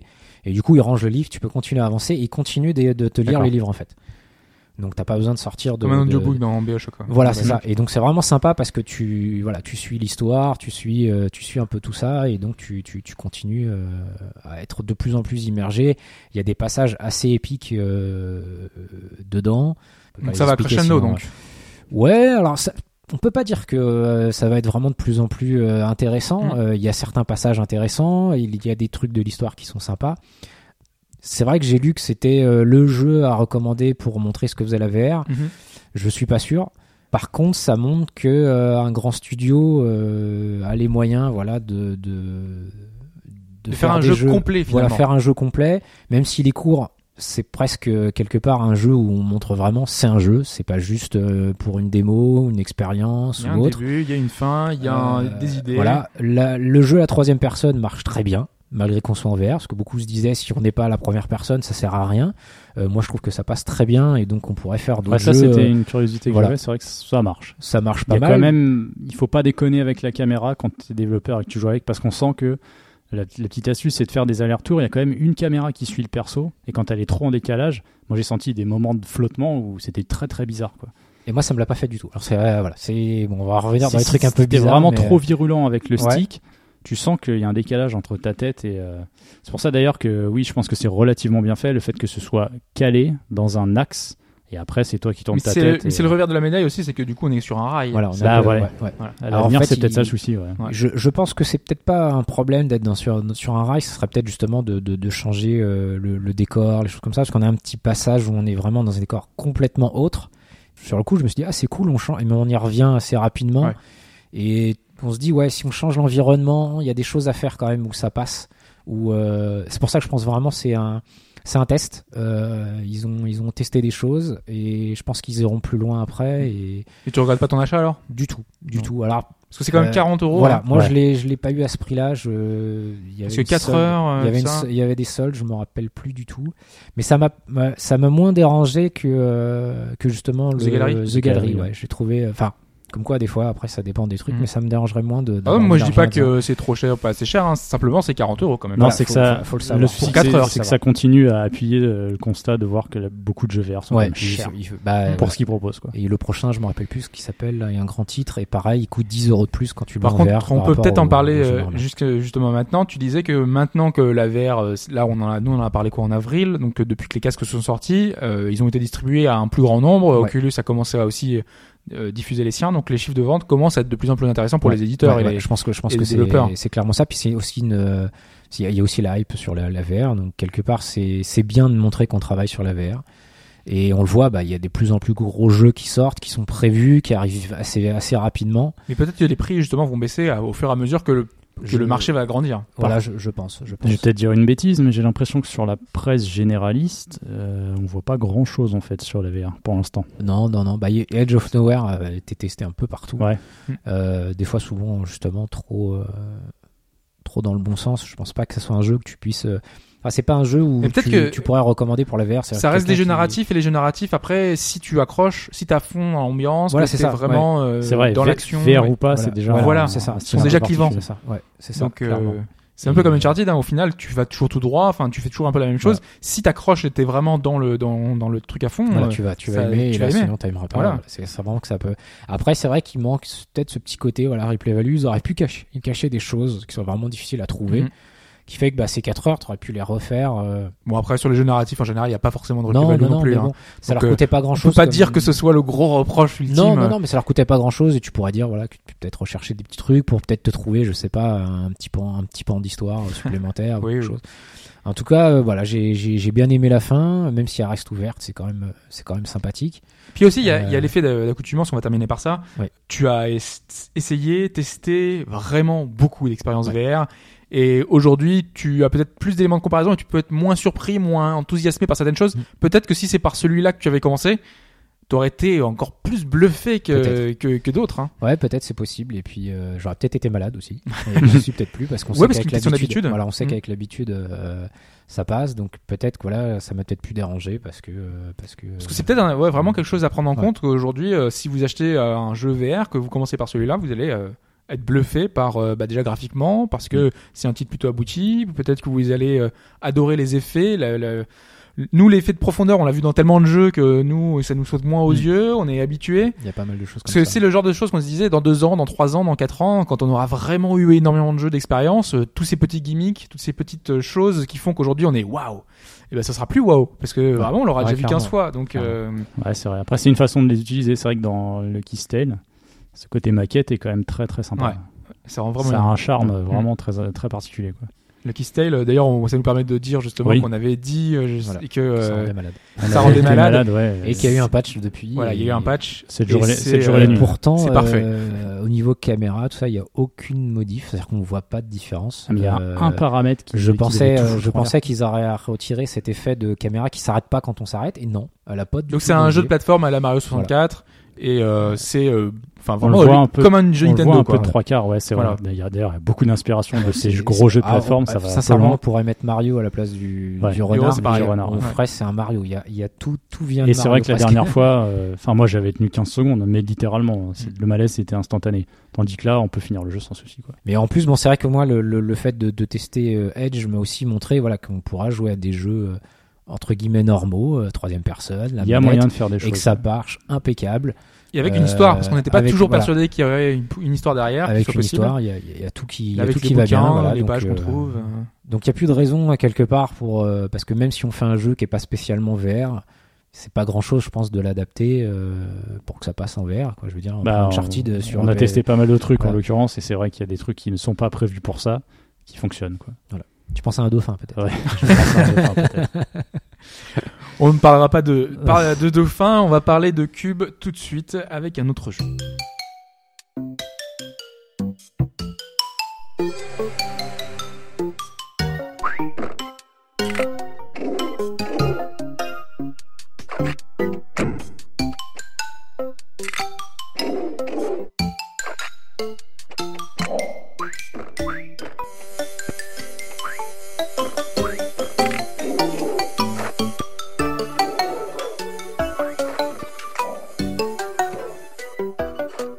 Alors c'est l'été, voilà, vous voulez un petit jeu de réflexion à amener avec vous sur la, sur la plage, bah donc j'ai Euh, J'aurais pas tendance à dire sur la plage parce qu'avec le soleil, si t'arrives à voir sur Tu ta vois plus 3DS, mon pote, Bon alors vous mettez votre pas- non, mais chapeau, votre... c'est euh, pas évident. C'est c'est pas évident de voir quelque chose. Euh, J'ai vu un, il y a un nouveau trailer de Pokémon euh, Sun and Moon qui est sorti Ouais. il y a pas longtemps.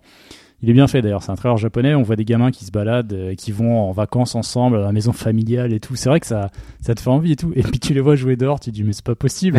Il y a un grand soleil, lui il voit, genre c'est impeccable.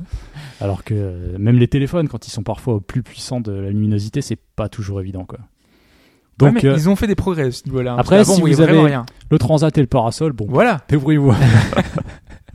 Et donc vous cherchez un petit jeu sur votre euh, sur votre transat, hein, vous voulez un, un petit jeu de réflexion.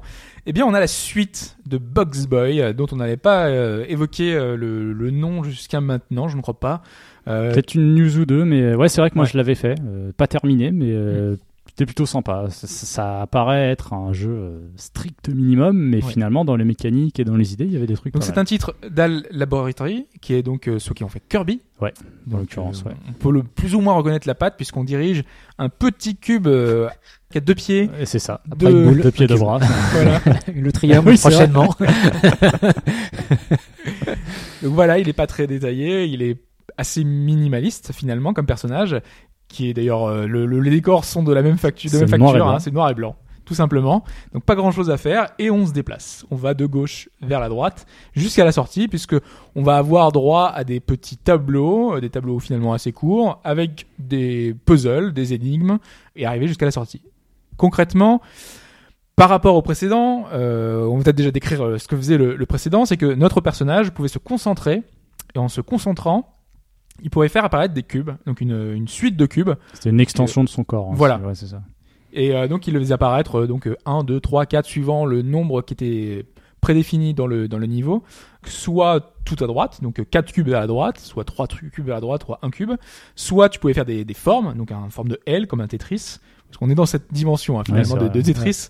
Souvent quand on va enchaîner les cubes et les positionner, euh, vous aurez besoin de réussir à créer euh, une plateforme, un, un obstacle, quelque chose. Il va falloir gérer un petit peu ces formes-là. Et euh, tout ça va nous permettre de d'avancer dans les niveaux parce qu'en général il y a des vides, en général il y a des pics, euh, il y a des obstacles qui font que il va devoir, on va devoir créer ces, ces petits cubes pour pouvoir passer. Et moi ce que je trouve top dans ce jeu-là, c'est que les checkpoints sont juste à l'endroit avant où il y a le piège. Donc c'est à dire que s'il peut y avoir euh, plusieurs pièges dans, un niveau, les, tableaux sont assez courts en général, mais il y a quand même plusieurs énigmes dans ce tableau-là. On va réapparaître juste avant d'avoir fait le dernier puzzle, le dernier énigme, ce qui va nous permettre d'expérimenter tout le temps. Et ce qui est cool, c'est que du coup, on va faire plein de cubes partout, on va s'amuser. euh, Enfin, on peut pas en faire partout. Hein, c'est une fois, c'est une série de cubes que tu peux faire. Euh, même si là, dans ce nouveau, on peut en faire deux. C'est la nouveauté Ah. du jeu. C'est ça, toute la différence, toute la nuance, c'est qu'on Dans a le 3, deux. tu pourras en faire 3. Bah, c'est pour ça qu'il y a deux fois box dans le. Voilà, c'est ça. Et tu pourras appeler box, box, Box, box, voilà. oui. oui. Voilà. Et dans le quatrième, on en fera Voilà, quatre. on n'en finit plus. ce sera euh, l'infini. Non mais c'est c'est vraiment bien parce que du coup euh, certains certains passages sont parfois très complexes et tu te dis euh, est-ce que ça passe si je fais ça? Et d'habitude bah peut-être qu'avec euh, un peu des, des, de, jugeote tu te dirais bah non ça passe pas. Mais là tu peux expérimenter, tu peux tester, tu peux essayer de voir ce que ça donne et moi j'aime bien pouvoir un peu voir par moi-même si effectivement l'idée débile que j'ai eue euh, est vouée à l'échec. Donc là c'est cool, tu peux euh, tu peux expérimenter. Donc ce que j'ai, enfin je l'ai dit, hein, la différence avec euh, le précédent, c'est qu'on peut créer deux fois plus de blocs. Donc du coup, c'est deux fois plus compliqué à gérer, sachant que une fois que tu as créé une première série, tu crées une seconde série. Quand tu veux recréer une troisième, ça va effacer les, les, les premiers blocs que tu as créés. Donc du coup, tu peux toujours en créer que euh, deux séries de blocs à la fois.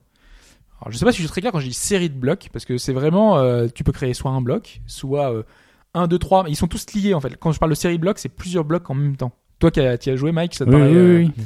Mais oui, c'est qu'en fait, euh, tu formes une. Bah, en fait, tu appuies sur Y, je crois, mhm. et avec la direction que tu, Que tu veux donner, ouais. indiques, tu formes, euh, bah, tu formes un L à la Tetris, par exemple. Tu veux former un L, bah, tu dessines un L en fonction. Alors, bien sûr, plus tu vas loin, plus ça prend des cubes, mais c'est un peu le principe, quoi. Mais du coup, quand tu dis qu'il y a deux séries euh, sur lesquelles, enfin, qu'on peut mettre sur le terrain, tu as la possibilité de les déplacer alors après. Tu peux les Parce porter. qu'une des particularités de Box Boy aussi, c'était de lancer un- une série de cubes pour se faire aspirer de l'autre côté. Oui. Il y avait ça aussi. Mm. Ouais, ouais. En fait, tu peux les déplacer. En fait, tu les pousses. Ou alors tu les mets sur toi et donc tu peux te déplacer, euh, tu vois, comme ça. Il y, a- il y a des petites subtilités qui vont être intéressantes. Par exemple, si tu as euh, quelque chose qui est très haut, un bouton qui est très haut à activer, tu vas créer, par exemple, trois blocs autour de, euh, au-dessus de toi. Donc ils vont être posés sur ta tête, parce que toi, t'es un cube hein, en même temps, donc euh, t'es un vrai petit cube. Et en dessous, tu vas créer une deuxième série de blocs de trois cubes qui vont faire une, euh, finalement une espèce d'échelle pour la, Ah, oui. truc de cube au-dessus de toi, qui va permettre d'atteindre un bouton et qui va permettre d'ouvrir une porte Bah, et euh, d'activer. Dans le premier, ce que tu faisais, en fait, c'était une sorte d'échelle au-dessus de ta tête. Donc, par exemple, tu mettais quatre blocs en haut, un bloc à droite. Tu sautais, il s'agrippait comme un crochet, et quand Et tu relâchais, euh, hop, tu te faisais aspirer en haut. Quoi. Exactement. Ouais, ben, il y a toujours ce genre Il y de a toujours choses. ce principe. ouais. Mais cette fois, deux fois plus compliqué parce que tu peux en créer deux fois. Ouais, bah oui. Donc du coup, tu vas essayer de te créer des échelles, tu vas essayer de te créer des, des, des petites choses qui vont te servir de, de tremplin vers un, un autre endroit. Ou alors euh, gérer, euh, tu vas créer une plateforme parce qu'il y a des tapis roulants. Donc sur le tapis roulant, tu fais tomber ta plateforme. Pendant ce temps-là, il va y avoir un obstacle. Donc toi, tu vas essayer de passer l'obstacle avec un autre, une autre série de blocs. Il faut surtout pas te louper parce que si tu te loupes, ta, ta plateforme que tu as mis sur le tapis roulant, elle va disparaître. Donc du coup, tu vas pas pouvoir gérer. Il faut essayer de combiner les deux. Et euh, autant c'est très simple et peut-être trop simple sur les premiers niveaux. C'est euh, vraiment pas compliqué. C'est pour te t'expliquer les bases, pour te dire que voilà, tu peux faire un pont, euh, tu peux faire un- un- des blocs comme bouclier, tu peux faire des blocs comme escalier. Donc à chaque fois, tu as vraiment énormément de possibilités. Et quand on te rajoute des mécaniques, parce que tu parlais justement, tu as des blocs qui se téléportent, tu as des blocs qui permettent de passer entre euh, trucs et qui t'aspirent, euh, tu as des blocs qui, euh, des espèces de pinces qui agrippent tes blocs et qui te permettent de se déplacer une fois que tu actives un, un bouton. Donc quand tout ça est combiné, sur la fin, waouh, euh, ça devient très complexe. Bah, je toi t'avais arrêté pour Bah, ça, je non sais que le premier, à un moment donné, j'avais eu un pic de difficulté et je trouvais pas la solution. quoi. J'avais pas envie de chercher euh, sur le net ou autre parce qu'une fois que t'as as brisé un peu ce côté-là, c'est un peu trop facile de, de trouver le truc sur internet et c'est pas le but du jeu. Donc, ouais, c'est vrai qu'au tout début, c'était progressif sur le premier et à un moment donné, il y a vraiment des trucs sur lesquels j'ai bloqué et du coup, j'ai pas continué. Ah, par contre, là, je crois pas que ce soit une nouveauté. Enfin, il me semble pas. Euh, quand t'es bloqué, quand t'es vraiment bloqué, tu peux faire appel à une astuce. Enfin, tu vois, t'as un, un truc. Ça Un utilise ami. une pièce, un appel à un ami. ouais. ouais. il me semble que ça, ça y était déjà. ouais. Et euh, tu utilises une pièce de puzzle, euh, tu sais, de ta 3DS. Hein, quand tu te balades, tu gagnes Ah une oui. pièce. euh, oui. Ça sert à quelque chose. Et ouais, c'est ça la chose. Autre que. Euh, moi, j'en avais Euh, encore une centaine. D'ailleurs, par rapport au premier, euh, tu as toujours la possibilité de personnaliser ton, Ouais. ton bloc. Mm. Parce que tu, as, tu pouvais acheter, en fait, je sais plus, c'était des casquettes ou des. T'as une boutique, en fait, ouais, ouais. voilà. Du coup, quand t'as pas de cerveau, t'as des jambes en fait. Tu vas marcher, tu vas chercher une pièce, tu reviens et ça te débloque ton. Ah, ou tu la secoues. hein. Ouais. Ça marche aussi. hein. Et parce qu'en fait, dans les niveaux, Ah si, tu secoues la 3DS, ça fonctionne. hein. ça marchait ça? Ouais, j'ai pas cette image en tête, mais euh, c'est pas Bah, grave. c'est le principe du podamètre. Parce que vous voyez pas ça, Mike en en train de Oui, faire le geste, Oui, bah, j'ai secoué la main, quoi. Mais euh, parce que c'est vrai que dans les niveaux, on a euh, des, des couronnes à récupérer. Donc c'est ça qui, quand on a récupéré toutes les couronnes, un peu comme dans pas mal de jeux, dans les dans les jeux où en général on a un tableau, on a plusieurs choses à récupérer. Donc là, c'est les couronnes. Euh, c'est des, des couronnes qu'on doit récupérer en un certain nombre de, de coups. Si on dépasse le nombre de coups, les couronnes disparaissent. Donc euh, du coup, il faut vraiment arriver en un certain nombre Oui, de, puis de tu temps. dois faire un, tu dois aussi en débloquer pour débloquer les niveaux, non? Euh, oui, oui. Ouais, c'est un peu le principe d'un Mario, il faut 15 Exactement. étoiles pour. Ouais, d'accord. Ouais, c'est ça. Je les, les- tu vas avoir accès seulement aux quatre premiers euh, niveaux, ensuite aux trois suivants, aux trois suivants, euh, etc. Et effectivement, quand tu récupères des couronnes, tu gagnes des, des points, enfin des espèces de, de pièces là, et qui vont te servir pour débloquer des costumes. Donc, euh, par exemple, moi, mon petit cube, c'est un, c'est un, c'est un chat, tu l'avais vu, hein. Euh, costume de chat. Oui, j'ai- ah si si, exact, oui, il a les trois traces euh, sur le visage, ouais. non mais ça Voilà. fait les moustaches. Quoi. Moustache, hop, c'est un chat. Oui, bah voilà, c'est ça. Voilà. Ah si, il a un peu plus. Il a un petit, euh, Il a des petites Petite taches couleur euh, un pour peu- faire ouais, un peu- un peu euh, caille de tortue, quoi. Et puis deux petites oreilles. euh, Puis l'autre personnage, c'est un personnage féminin avec son petit ouais, bandeau avec, un, dans les... avec un petit nœud. ouais. petit nœud dans les cheveux. Je vois un peu de, de couleurs. Alors, j'ai pas souvenir s'il y en avait dans le premier. Est-ce qu'il y a un non, peu je crois plus pas. de... Non, non, non. non. Il y a deux fois toujours en plus noir de et blanc, couleurs. Toujours en noir et blanc. C'est le jeu du Il y deux a fois un niveau de gris supplémentaire. La couleur, c'est simplement pour faire apparaître des personnages, tu vois, qui sont. euh, En fait, tu les débloques, ils sont, tu les libères. La, la fille qui est euh, Ah, d'accord. devant le menu. L'icône qu'on voit en haut quand tu auras les quatre. Voilà, ça va débloquer ça ce personnage-là, truc, ok. qui, est, qui est une barre. Au lieu d'un cube, c'est une barre. Ok. Donc euh, c'est fantastique. Tu peux aller à la boutique Ah oui, pour voir les. oui, c'est con. c'est simplement une la- évolution. La... La, boutique. boutique est tout à gauche. Alors, c'est. ah, c'est très bizarre parce que j'ai appuyé sur boutique, j'ai cru que j'allais en- ah bah lancer oui, l'e-shop aller en aussi. fait. Ah mais non, non. Alors tu as des strip blocks, alors, Ouais. rien à voir avec euh, les musiques et les costumes. Ouais, c'est à peu près pareil. Attends, c'était quoi les, les strip blocks? Ah, c'est des petites BD. Ah, Exactement. je crois qu'il n'y avait pas ça dans le premier. Bah, les petites BD, c'est en 4 cases. Allez, j'ai souri peut-être trois fois. Ok, bon, c'est un bonus. quoi. Bah, c'est censé être drôle parce que c'est des petites histoires liées au pouvoir de. Ah ouais, alors la première, elle est d'un niveau. Alors, vas-y. Alors vous pensez sûrement que je suis un carré, mais en fait je suis un cube. en fait, paf, il s'écrase et après il dit je peux pas me relever. Voilà, c'est sur ces bonnes paroles. que- nous Si on arrête le podcast. Voilà, c'est mignon quoi. C'est très très drôle. Voilà, c'est plutôt mignon quoi, plus qu'autre chose. Ah, il y a un costume des justiciers masqués. Mais le costume justime assez. il y a juste un Justicier, bandeau avec euh, un petit bandana genre euh, voilà justicier quoi. Un costume de rappeur. Masqué. Putain, le rappeur ils l'ont fait tout noir, c'est quand même. Les salauds. Il n'y a pas eu la censure, tu vois. Censure Nintendo. aurait Ah non mais non, en fait non. Euh, je sais Ah, c'est quand tu Non, c'est sélectionnes. pas qu'un mauvais esprit, tu vois. Non, c'est quand en fait, ouais, c'est quand tu l'as pas débloqué, c'est que tu vois juste Ah. les formes, les formes de ce que, genre le diablotin, il a deux petites oreilles et une Mm. petite queue pointue, mais tu vois pas de couleur en fait. D'accord, donc c'est moi qui. Il y a un euh, système de couleurs inversées d'ailleurs, il y a plein de petites subtilités dans, le, dans la mécanique. Je vais pas tout vous les dire parce que Non, ça non. spoilerait un peu le, jeu et les mécaniques, mais euh, c'est plutôt pointu à ce niveau-là et moi je trouve ça vraiment intéressant parce que euh, quand vraiment t'es bloqué, tu regardes la solution et encore parce que la solution c'est où est-ce que les blocs doivent être au final? Ouais. Donc euh, ils te mettent vraiment où est-ce que par exemple quand tu as le tapis roulant, il te dit où est-ce qu'ils doivent être à l'arrivée pour débloquer euh, le, le niveau. Du coup, du coup c'est pas toujours très clair et euh, même en ayant l'astuce, c'est vraiment un indice, c'est pas la solution en tant que telle. Donc il faut quand même réfléchir malgré tout. C'est pas vraiment vraiment le résultat euh, total et tu te dis ah c'est bon, je vais le faire. Sauf sur les puzzles du début qui sont vraiment très simples. Le personnage a un nom en fait. Il s'appelle, alors c'est QBBY. Oui, oui, Alors, QB, euh, je sais pas quoi, là. Q- Q- QBY, QBY. Comment il, ouais, QBY sûrement, ouais. ouais. Ouais, bon. Chubai. Mais euh, c'est plutôt intéressant, sachant que c'est pas cher, hein, c'est 5 euros sur les shops. Donc Oui. euh, ça vaut le coup de, de s'y intéresser. Voilà, je pense que j'ai tout dit. Je vois Mike qui est à fond dedans là et je Ouais, sais ce qu'il fait. euh, Il est en fait, il y, a- y a bien de la couleur. hein. bah, de la couleur dans, dans quel euh, Bah, les cubes que je lance, ils sont colorés. Ah oui, tu as raison. Oui, Et- mais c'est pour différencier les. Après, parce que tu pas- peux- t'as pas d'autres éléments. Alors peut-être qu'ils ont pris un motif. Ah bah oui. C'est pour dire que t'as un bloc vert, et un bloc euh, Ouais, y a bleu, un peu plus bleu vert, vert, tu vois. euh, Voilà, c'est la première série, Oui, la seconde série. c'est vrai, ouais. Et je crois pas qu'il y ait beaucoup plus. hein. Moi, ça m'a pas marqué, donc euh, je crois pas qu'il y ait énormément de détails supplémentaires. Et niveau musique, il y a quelque chose? Il y a des petites musiques, Des ouais, petites musiques? Des petites musiques euh, truc en sympathiques. boucle. euh, Ouais, ouais, ouais. Non, ça, ça passe. Mais ça passe. Ouais, si tu veux mettre la, la petite musique en fond, Attends, on euh, va mettre ça. voilà. Alors, ça va bien avec le design. euh, ouais. ça va, ça va nickel. Mais sachant que tu peux en débloquer euh, à la boutique et euh, après tu peux les réécouter et les changer. Voilà. Donc, euh, je pense que les auditeurs là, ils sont, Voilà. ils sont déjà saoulés. Là. Ah, ça va. Voilà, donc euh, c'était euh, Box Box Boy, qui est un titre 3DS sur l'eShop que vous pouvez trouver assez facilement, qui prend pas beaucoup de blocs sur votre carte mémoire, donc ça permet de. C'est un bon jeu de mots, ça. Sauf- Ah, là, là, là, Il a même pas calculé. Et voilà, j'ai des blocs sur ma carte mémoire, quoi. Qu'est-ce qui se passe? Mais tout est lié. hein, Ça se trouve, il devrait faire un petit jeu quand tu télécharges, ça fait tomber des petits Box Boy, enfin des petits Et euh, Est-ce que Box, Box des- Boy, il est deux fois plus boules. gros euh, que Box Boy en durée de vie? Ouais, Non, en, en tout. Il est deux fois. Alors, est-ce qu'il est deux fois plus gros sur ta 3DS Non, non, non, il y a pas, il est pas deux fois plus gros, il y a pas, euh, il y a pas grand chose de, de plus à part la subtilité supplémentaire euh, au niveau des mécaniques. Voilà, c'est ce qui change, change la vie et change un petit peu le, le, le cours du jeu. On va passer à la réponse à la question que j'avais posée en début de podcast. Qui était, Mike Est-ce que tu nous en souviens? Ouais, alors euh, un jeu inspiré d'une nouvelle euh, dont j'ai oublié le nom et son créateur. Mais dans les propositions, La Sibériade la Sibériade, tu parlais de Solaris aussi au Lem, l'auteur polonais de, de Solaris. D'accord. les Polonais sont très actifs. Ouais, toujours sur, euh, ouais, sur La littérature de science-fiction ou de ouais. fantasy. Et donc là, c'était le cas.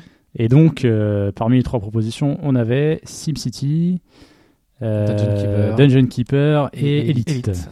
Exactement. Et donc Dom a choisi Dungeon Keeper et je suis parti sur SimCity. On Voilà, pensait pas qu'Elite pour euh, Voilà. pourquoi pas. Forcément, bizarre, mais bon. évidemment. euh, tout Parce le qu'au fin fond de la 4 millionième étoile, il y a un truc qui y ressemble en fait. C'est ça l'easter egg. L'easter euh, egg voilà, qui, vient, qui vient là. Alors en fait, euh, il y a énormément de jeux qui sont basés sur des nouvelles. hein. On pourrait en citer euh, vraiment beaucoup, beaucoup, beaucoup, à commencer par The Witcher, hein, puisque le- les recueils de nouvelles de notre euh, auteur qui a un nom bien complexe. en- en- Sapkowski. Sapkowski. Voilà. Il y en a beaucoup d'autres. hein. Il y a Digital Devil Story Megami Tensei. Ah oui. Ça, Ouais. ouais. Il y en a un que j'ai pas vérifié, mais apparemment Far Cry 2 c'est basé sur un... une nouvelle. Voilà. Ah oui. Je, je, Ouais. je sais pas si c'est Wikipédia, hein, attention. Ah oui. tu Sauf veux dire Wikipédia. sur une nouvelle, pas sur celle que tu as annoncée. euh, Non, sur Non, une nouvelle. Oui, je, là, je parle pas de l'exemple de la Ah oui, nouvelle bah. en question. De parle sur une nouvelle. Il y en a, Non, parce qu'il y en a beaucoup, hein. plein des titres Oui, oui, c'est pour ça. Il y en a plus d'une cinquantaine. Il y a Métro, par exemple. Ah oui, bah est- ça, c'est le titre du bouquin. Exactement. C'est vrai que. Oui, non, mais en général, voilà, c'est euh, tous inspiré. Là, c'est plus lointain, puisqu'en fait, c'est en lisant ce cette nouvelle que euh, l'auteur, que l'auteur, l'auteur du jeu en question, s'est dit, ça pourrait donner une bonne idée de gameplay. Ça, ça pourrait donner quelque chose d'intéressant. Mais quelle est cette influence? Alors, on avait dit, euh, toi, tu nous avais dit, Mike, Ah, SimCity. SimCity et euh, hasard ou coïncidence, tu nous avais dit euh, Dungeon Keeper en pensant à Dungeon Ouais, Keeper. ouais, ouais, ouais. Je pense que c'est le, le tyran de toutes les Voilà, planètes qui t'a un peu influencé là-dedans. Mais ce n'est pas ça. Mais ce n'est pas ça. Je sentais que c'était le piège, c'était trop simple. Parce bon, qu'effectivement, c'est en pensant à ça que Euh, voilà, voilà, à c'est ça. ça. Voilà, donc euh, bon, ouais. J'aurais dû prendre le, le truc de Chine. Je suis sûr Le, que Chine n'aurait le- pas dit ça. le exprès. concept de Dungeon Keeper rapidement. C'est tu, pour ceux tu, qui tu gères pas. en fait, t'es un méchant et tu gères ton Ton donjon avec ton tes mignons. donjon Voilà, avec tes mignons et tu dois pro, enfin tu dois le, le, le Tu dois empêcher les, on envoyer va les empêcher les, explorateurs, ouais, les euh, explorateurs de venir euh, de venir te Voilà. piquer Mais ton tu gères dans ton donjon finalement, donc euh, t'as un peu de construction, tu fais comme tu veux.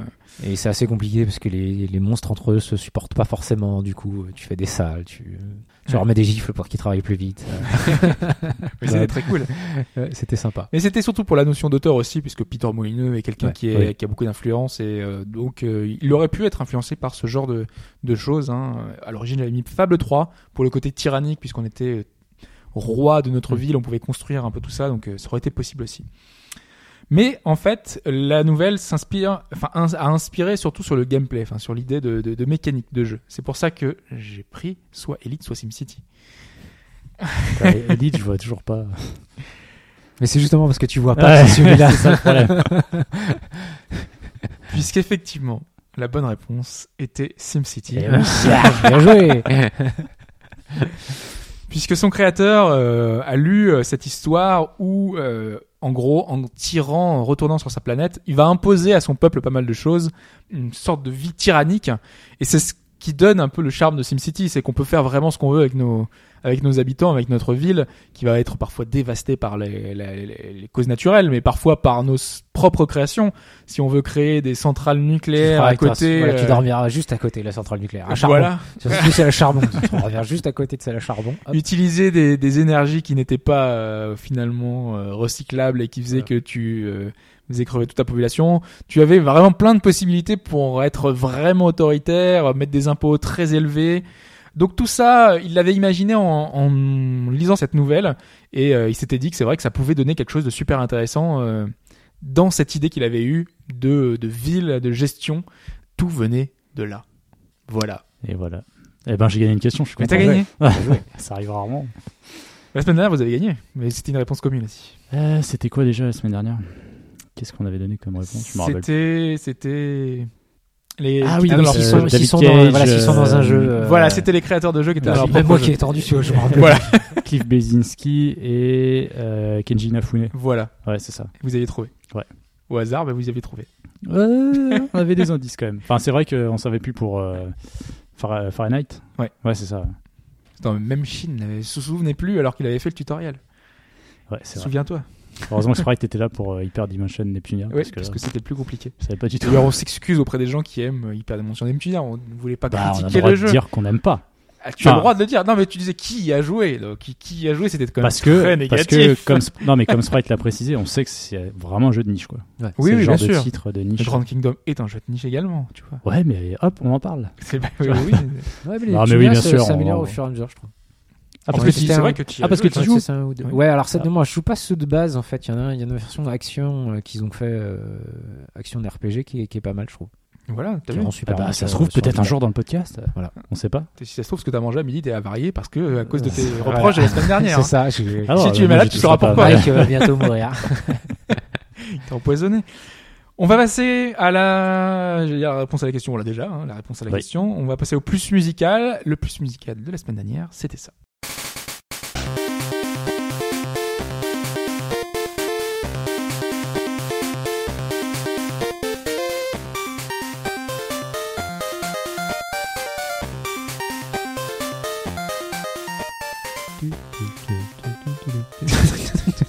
Alors que, que euh, Dom nous chantonne un petit générique de Mario, c'est ça?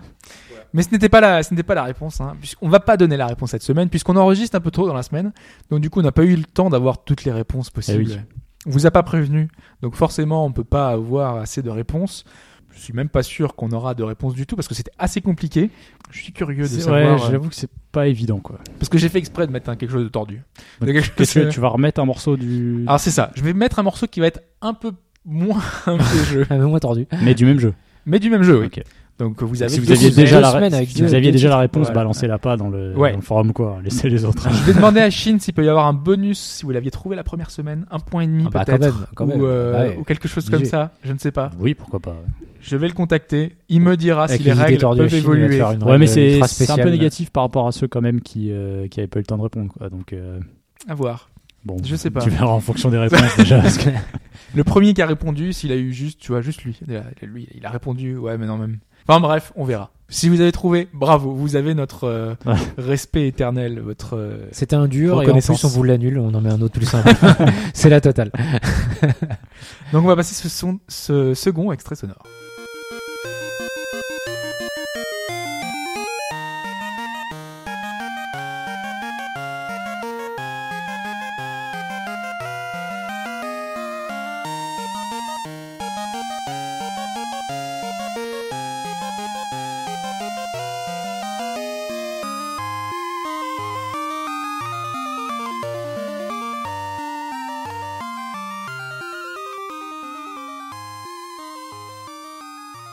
Voilà pour cette semaine. Donc cet extrait euh, que vous allez devoir trouver, qui est extrait d'un jeu vidéo incroyable.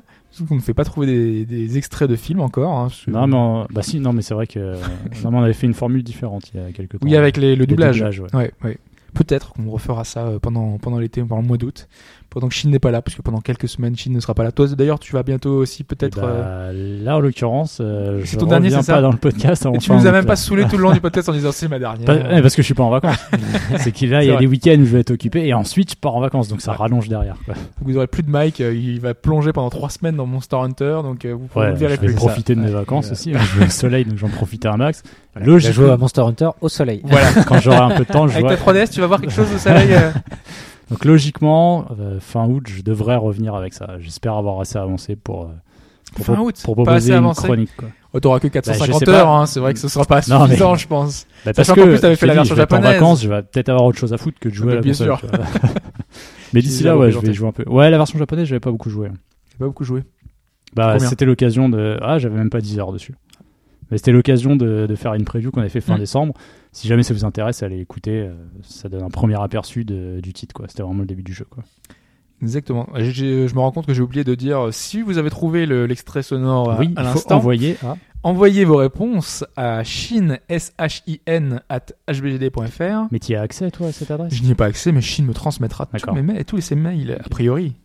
Pour l'instant, j'ai rien reçu, donc... euh, Sauf ceux où il y a des dons. si c'est ça. donc pour l'instant, euh, donc voilà, vous pouvez répondre. Essayez de, de- vous me mettez derrière, euh, vous mettez à Chine, hein, euh, la réponse à la, le nom de la question. Le réponse à la question de tout à l'heure, ça n'a rien à voir. Donc voilà, le nom du jeu. Essayez d'être le plus précis possible parce que c'est quelque chose de précis cette fois. Ouais. Hein, je De pense toute façon, que euh, si, si vous savez, vous savez, je veux dire, mais euh, Ouais, préciser. Ouais, mais Non, non, là, il y a une, je vois, il mais y a une version. Il y, a, quelque chose de très C'est spécifique. compliqué. euh. Si vous me dites Mass Effect 2 et c'est Mass Effect 1, là, moi, je peux être euh, très Ah, je comprends regardant sur les détails. Voilà, donc on en a terminé cette semaine hein, avec ce, cette réponse, euh, cette réponse plus musicale, euh, voilà. Vous pouvez nous retrouver bah, sur le forum, comme d'habitude. hein, vous pouvez mettre vos commentaires, euh, laisser des réactions par rapport à tout ce qu'on a pu dire. Si euh, ce jeu Edge of Nowhere peut vous convaincre d'aller vers la VR, euh, regardez les trailers, hein, c'est vraiment chouette euh, graphiquement. Mais regardez pas trop en même Non, temps. regardez parce pas trop, euh, ça passe pas Ouais, non. Ouais, il est compliqué souci, parce ouais. que c'est vrai que ça te, ça te montre pas mal de choses. Donc, euh, enfin, ouais, c'est, c'est, vrai. Surtout qu'on a parlé de Lovecraft, mais on n'en a difficile, pas ouais. trop revenu Ouais. dessus parce que c'est vrai qu'il y a. Parce des que je pense que c'est pas mal d'y, d'y jouer sans. C'est de la psychologie, voilà, quoi. Sans avoir de, Mm. de, d'a priori sur ce qui, ce qui va y avoir. Ça peut être. ça Moins peut être avis pas de mal. Mais si vous avez des questions, vous n'hésitez pas. Faut juste savoir que Shin n'a pas voulu y jouer. euh. Non, mais j'aimerais bien le mettre à Chine. euh, je pense que ça serait à la limite Oh, entre. c'est pas euh, flippant. C'est il vraiment pourrait pas, le. flippant. re- euh, t'as pas tout vu. Mais euh, Ouais, mais bon. Non, mais je pense que tu sais, ça serait la limite du. Il peut pas retirer le casque, c'est pas assez flippant, mais en même temps, euh, ça serait une tension perpétuelle. Parce que je pense que ça peut être sympa. Donc, si vous voulez que Shin fasse un, un live euh, à Edge of Nowhere, il peut le faire en après-midi. Bah, envoyez un. Hein, au 7 Euh, 13 13 Voilà, je sais pas où. Euh, numéro sur c'est pas mieux euh, de, de, de, de mail. euh, 3 à euros la Shin minute. at HBG, dites qui vous voulez le voir en, sur, sur en le- live. Vous pouvez également nous mettre euh, des étoiles sur iTunes, toujours la possibilité, si vous appréciez bien sûr, hein, c'est toujours euh, la même chose. Nous on se retrouve tout de suite pour euh, le supplément, pour quelques minutes supplémentaires pour parler de tout et de rien, et un peu de jeux vidéo, hein, parce qu'on parle de rumeurs euh, des fois. Oui, c'est vrai. Ouais. Il y en a une intéressante cette semaine, une à Ah. voir. On verra quelle sera Attends. la réaction Ah, sur cette petite rumeur qui peut suspense. changer le monde entier ou pas. Euh, et pour les autres, eh ben, une semaine plus tard, vous aurez euh, le débrief, euh, le, le supplément, le DLC. euh, Le DLC, ouais. Donc on se retrouve la semaine prochaine pour un autre podcast. Bah, merci Mike, merci d'être de rien. d'être passé de- pour, pour ces chroniques. Euh, merci Dom encore. Hein, Bah, de pour, rien. Bah ouais, merci de nous avoir accueillis. Voilà. Avec plaisir. Toujours, voulez. toujours un plaisir de, de venir chez toi jouer à la VR, euh, passer euh, un bon moment de, de détente. On espère que vous pourrez tester bientôt la VR et ces titres-là chez vous, même si c'est encore un peu cher. C'est euh, ça vaut le Ça coup. va devenir un Ouais, poil ça, plus ça arrive dans les accessible. magasins. Je sais plus quel magasin là, va avoir dû acheter ses Vive euh, en démo. Et puis Oculus Euh, précise voilà, que Oculus. les stocks euh, Voilà. seront nombreux. De manettes seront a- très nombreux.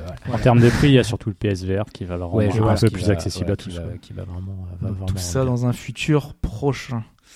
On se quitte là-dessus. Merci à vous de nous avoir écoutés. Merci, on se Hobbs. retrouve. bah, merci. Merci, bah, merci, merci. Euh, on se retrouve la semaine prochaine. Ciao tout le monde. Salut tout le monde. Salut à tous.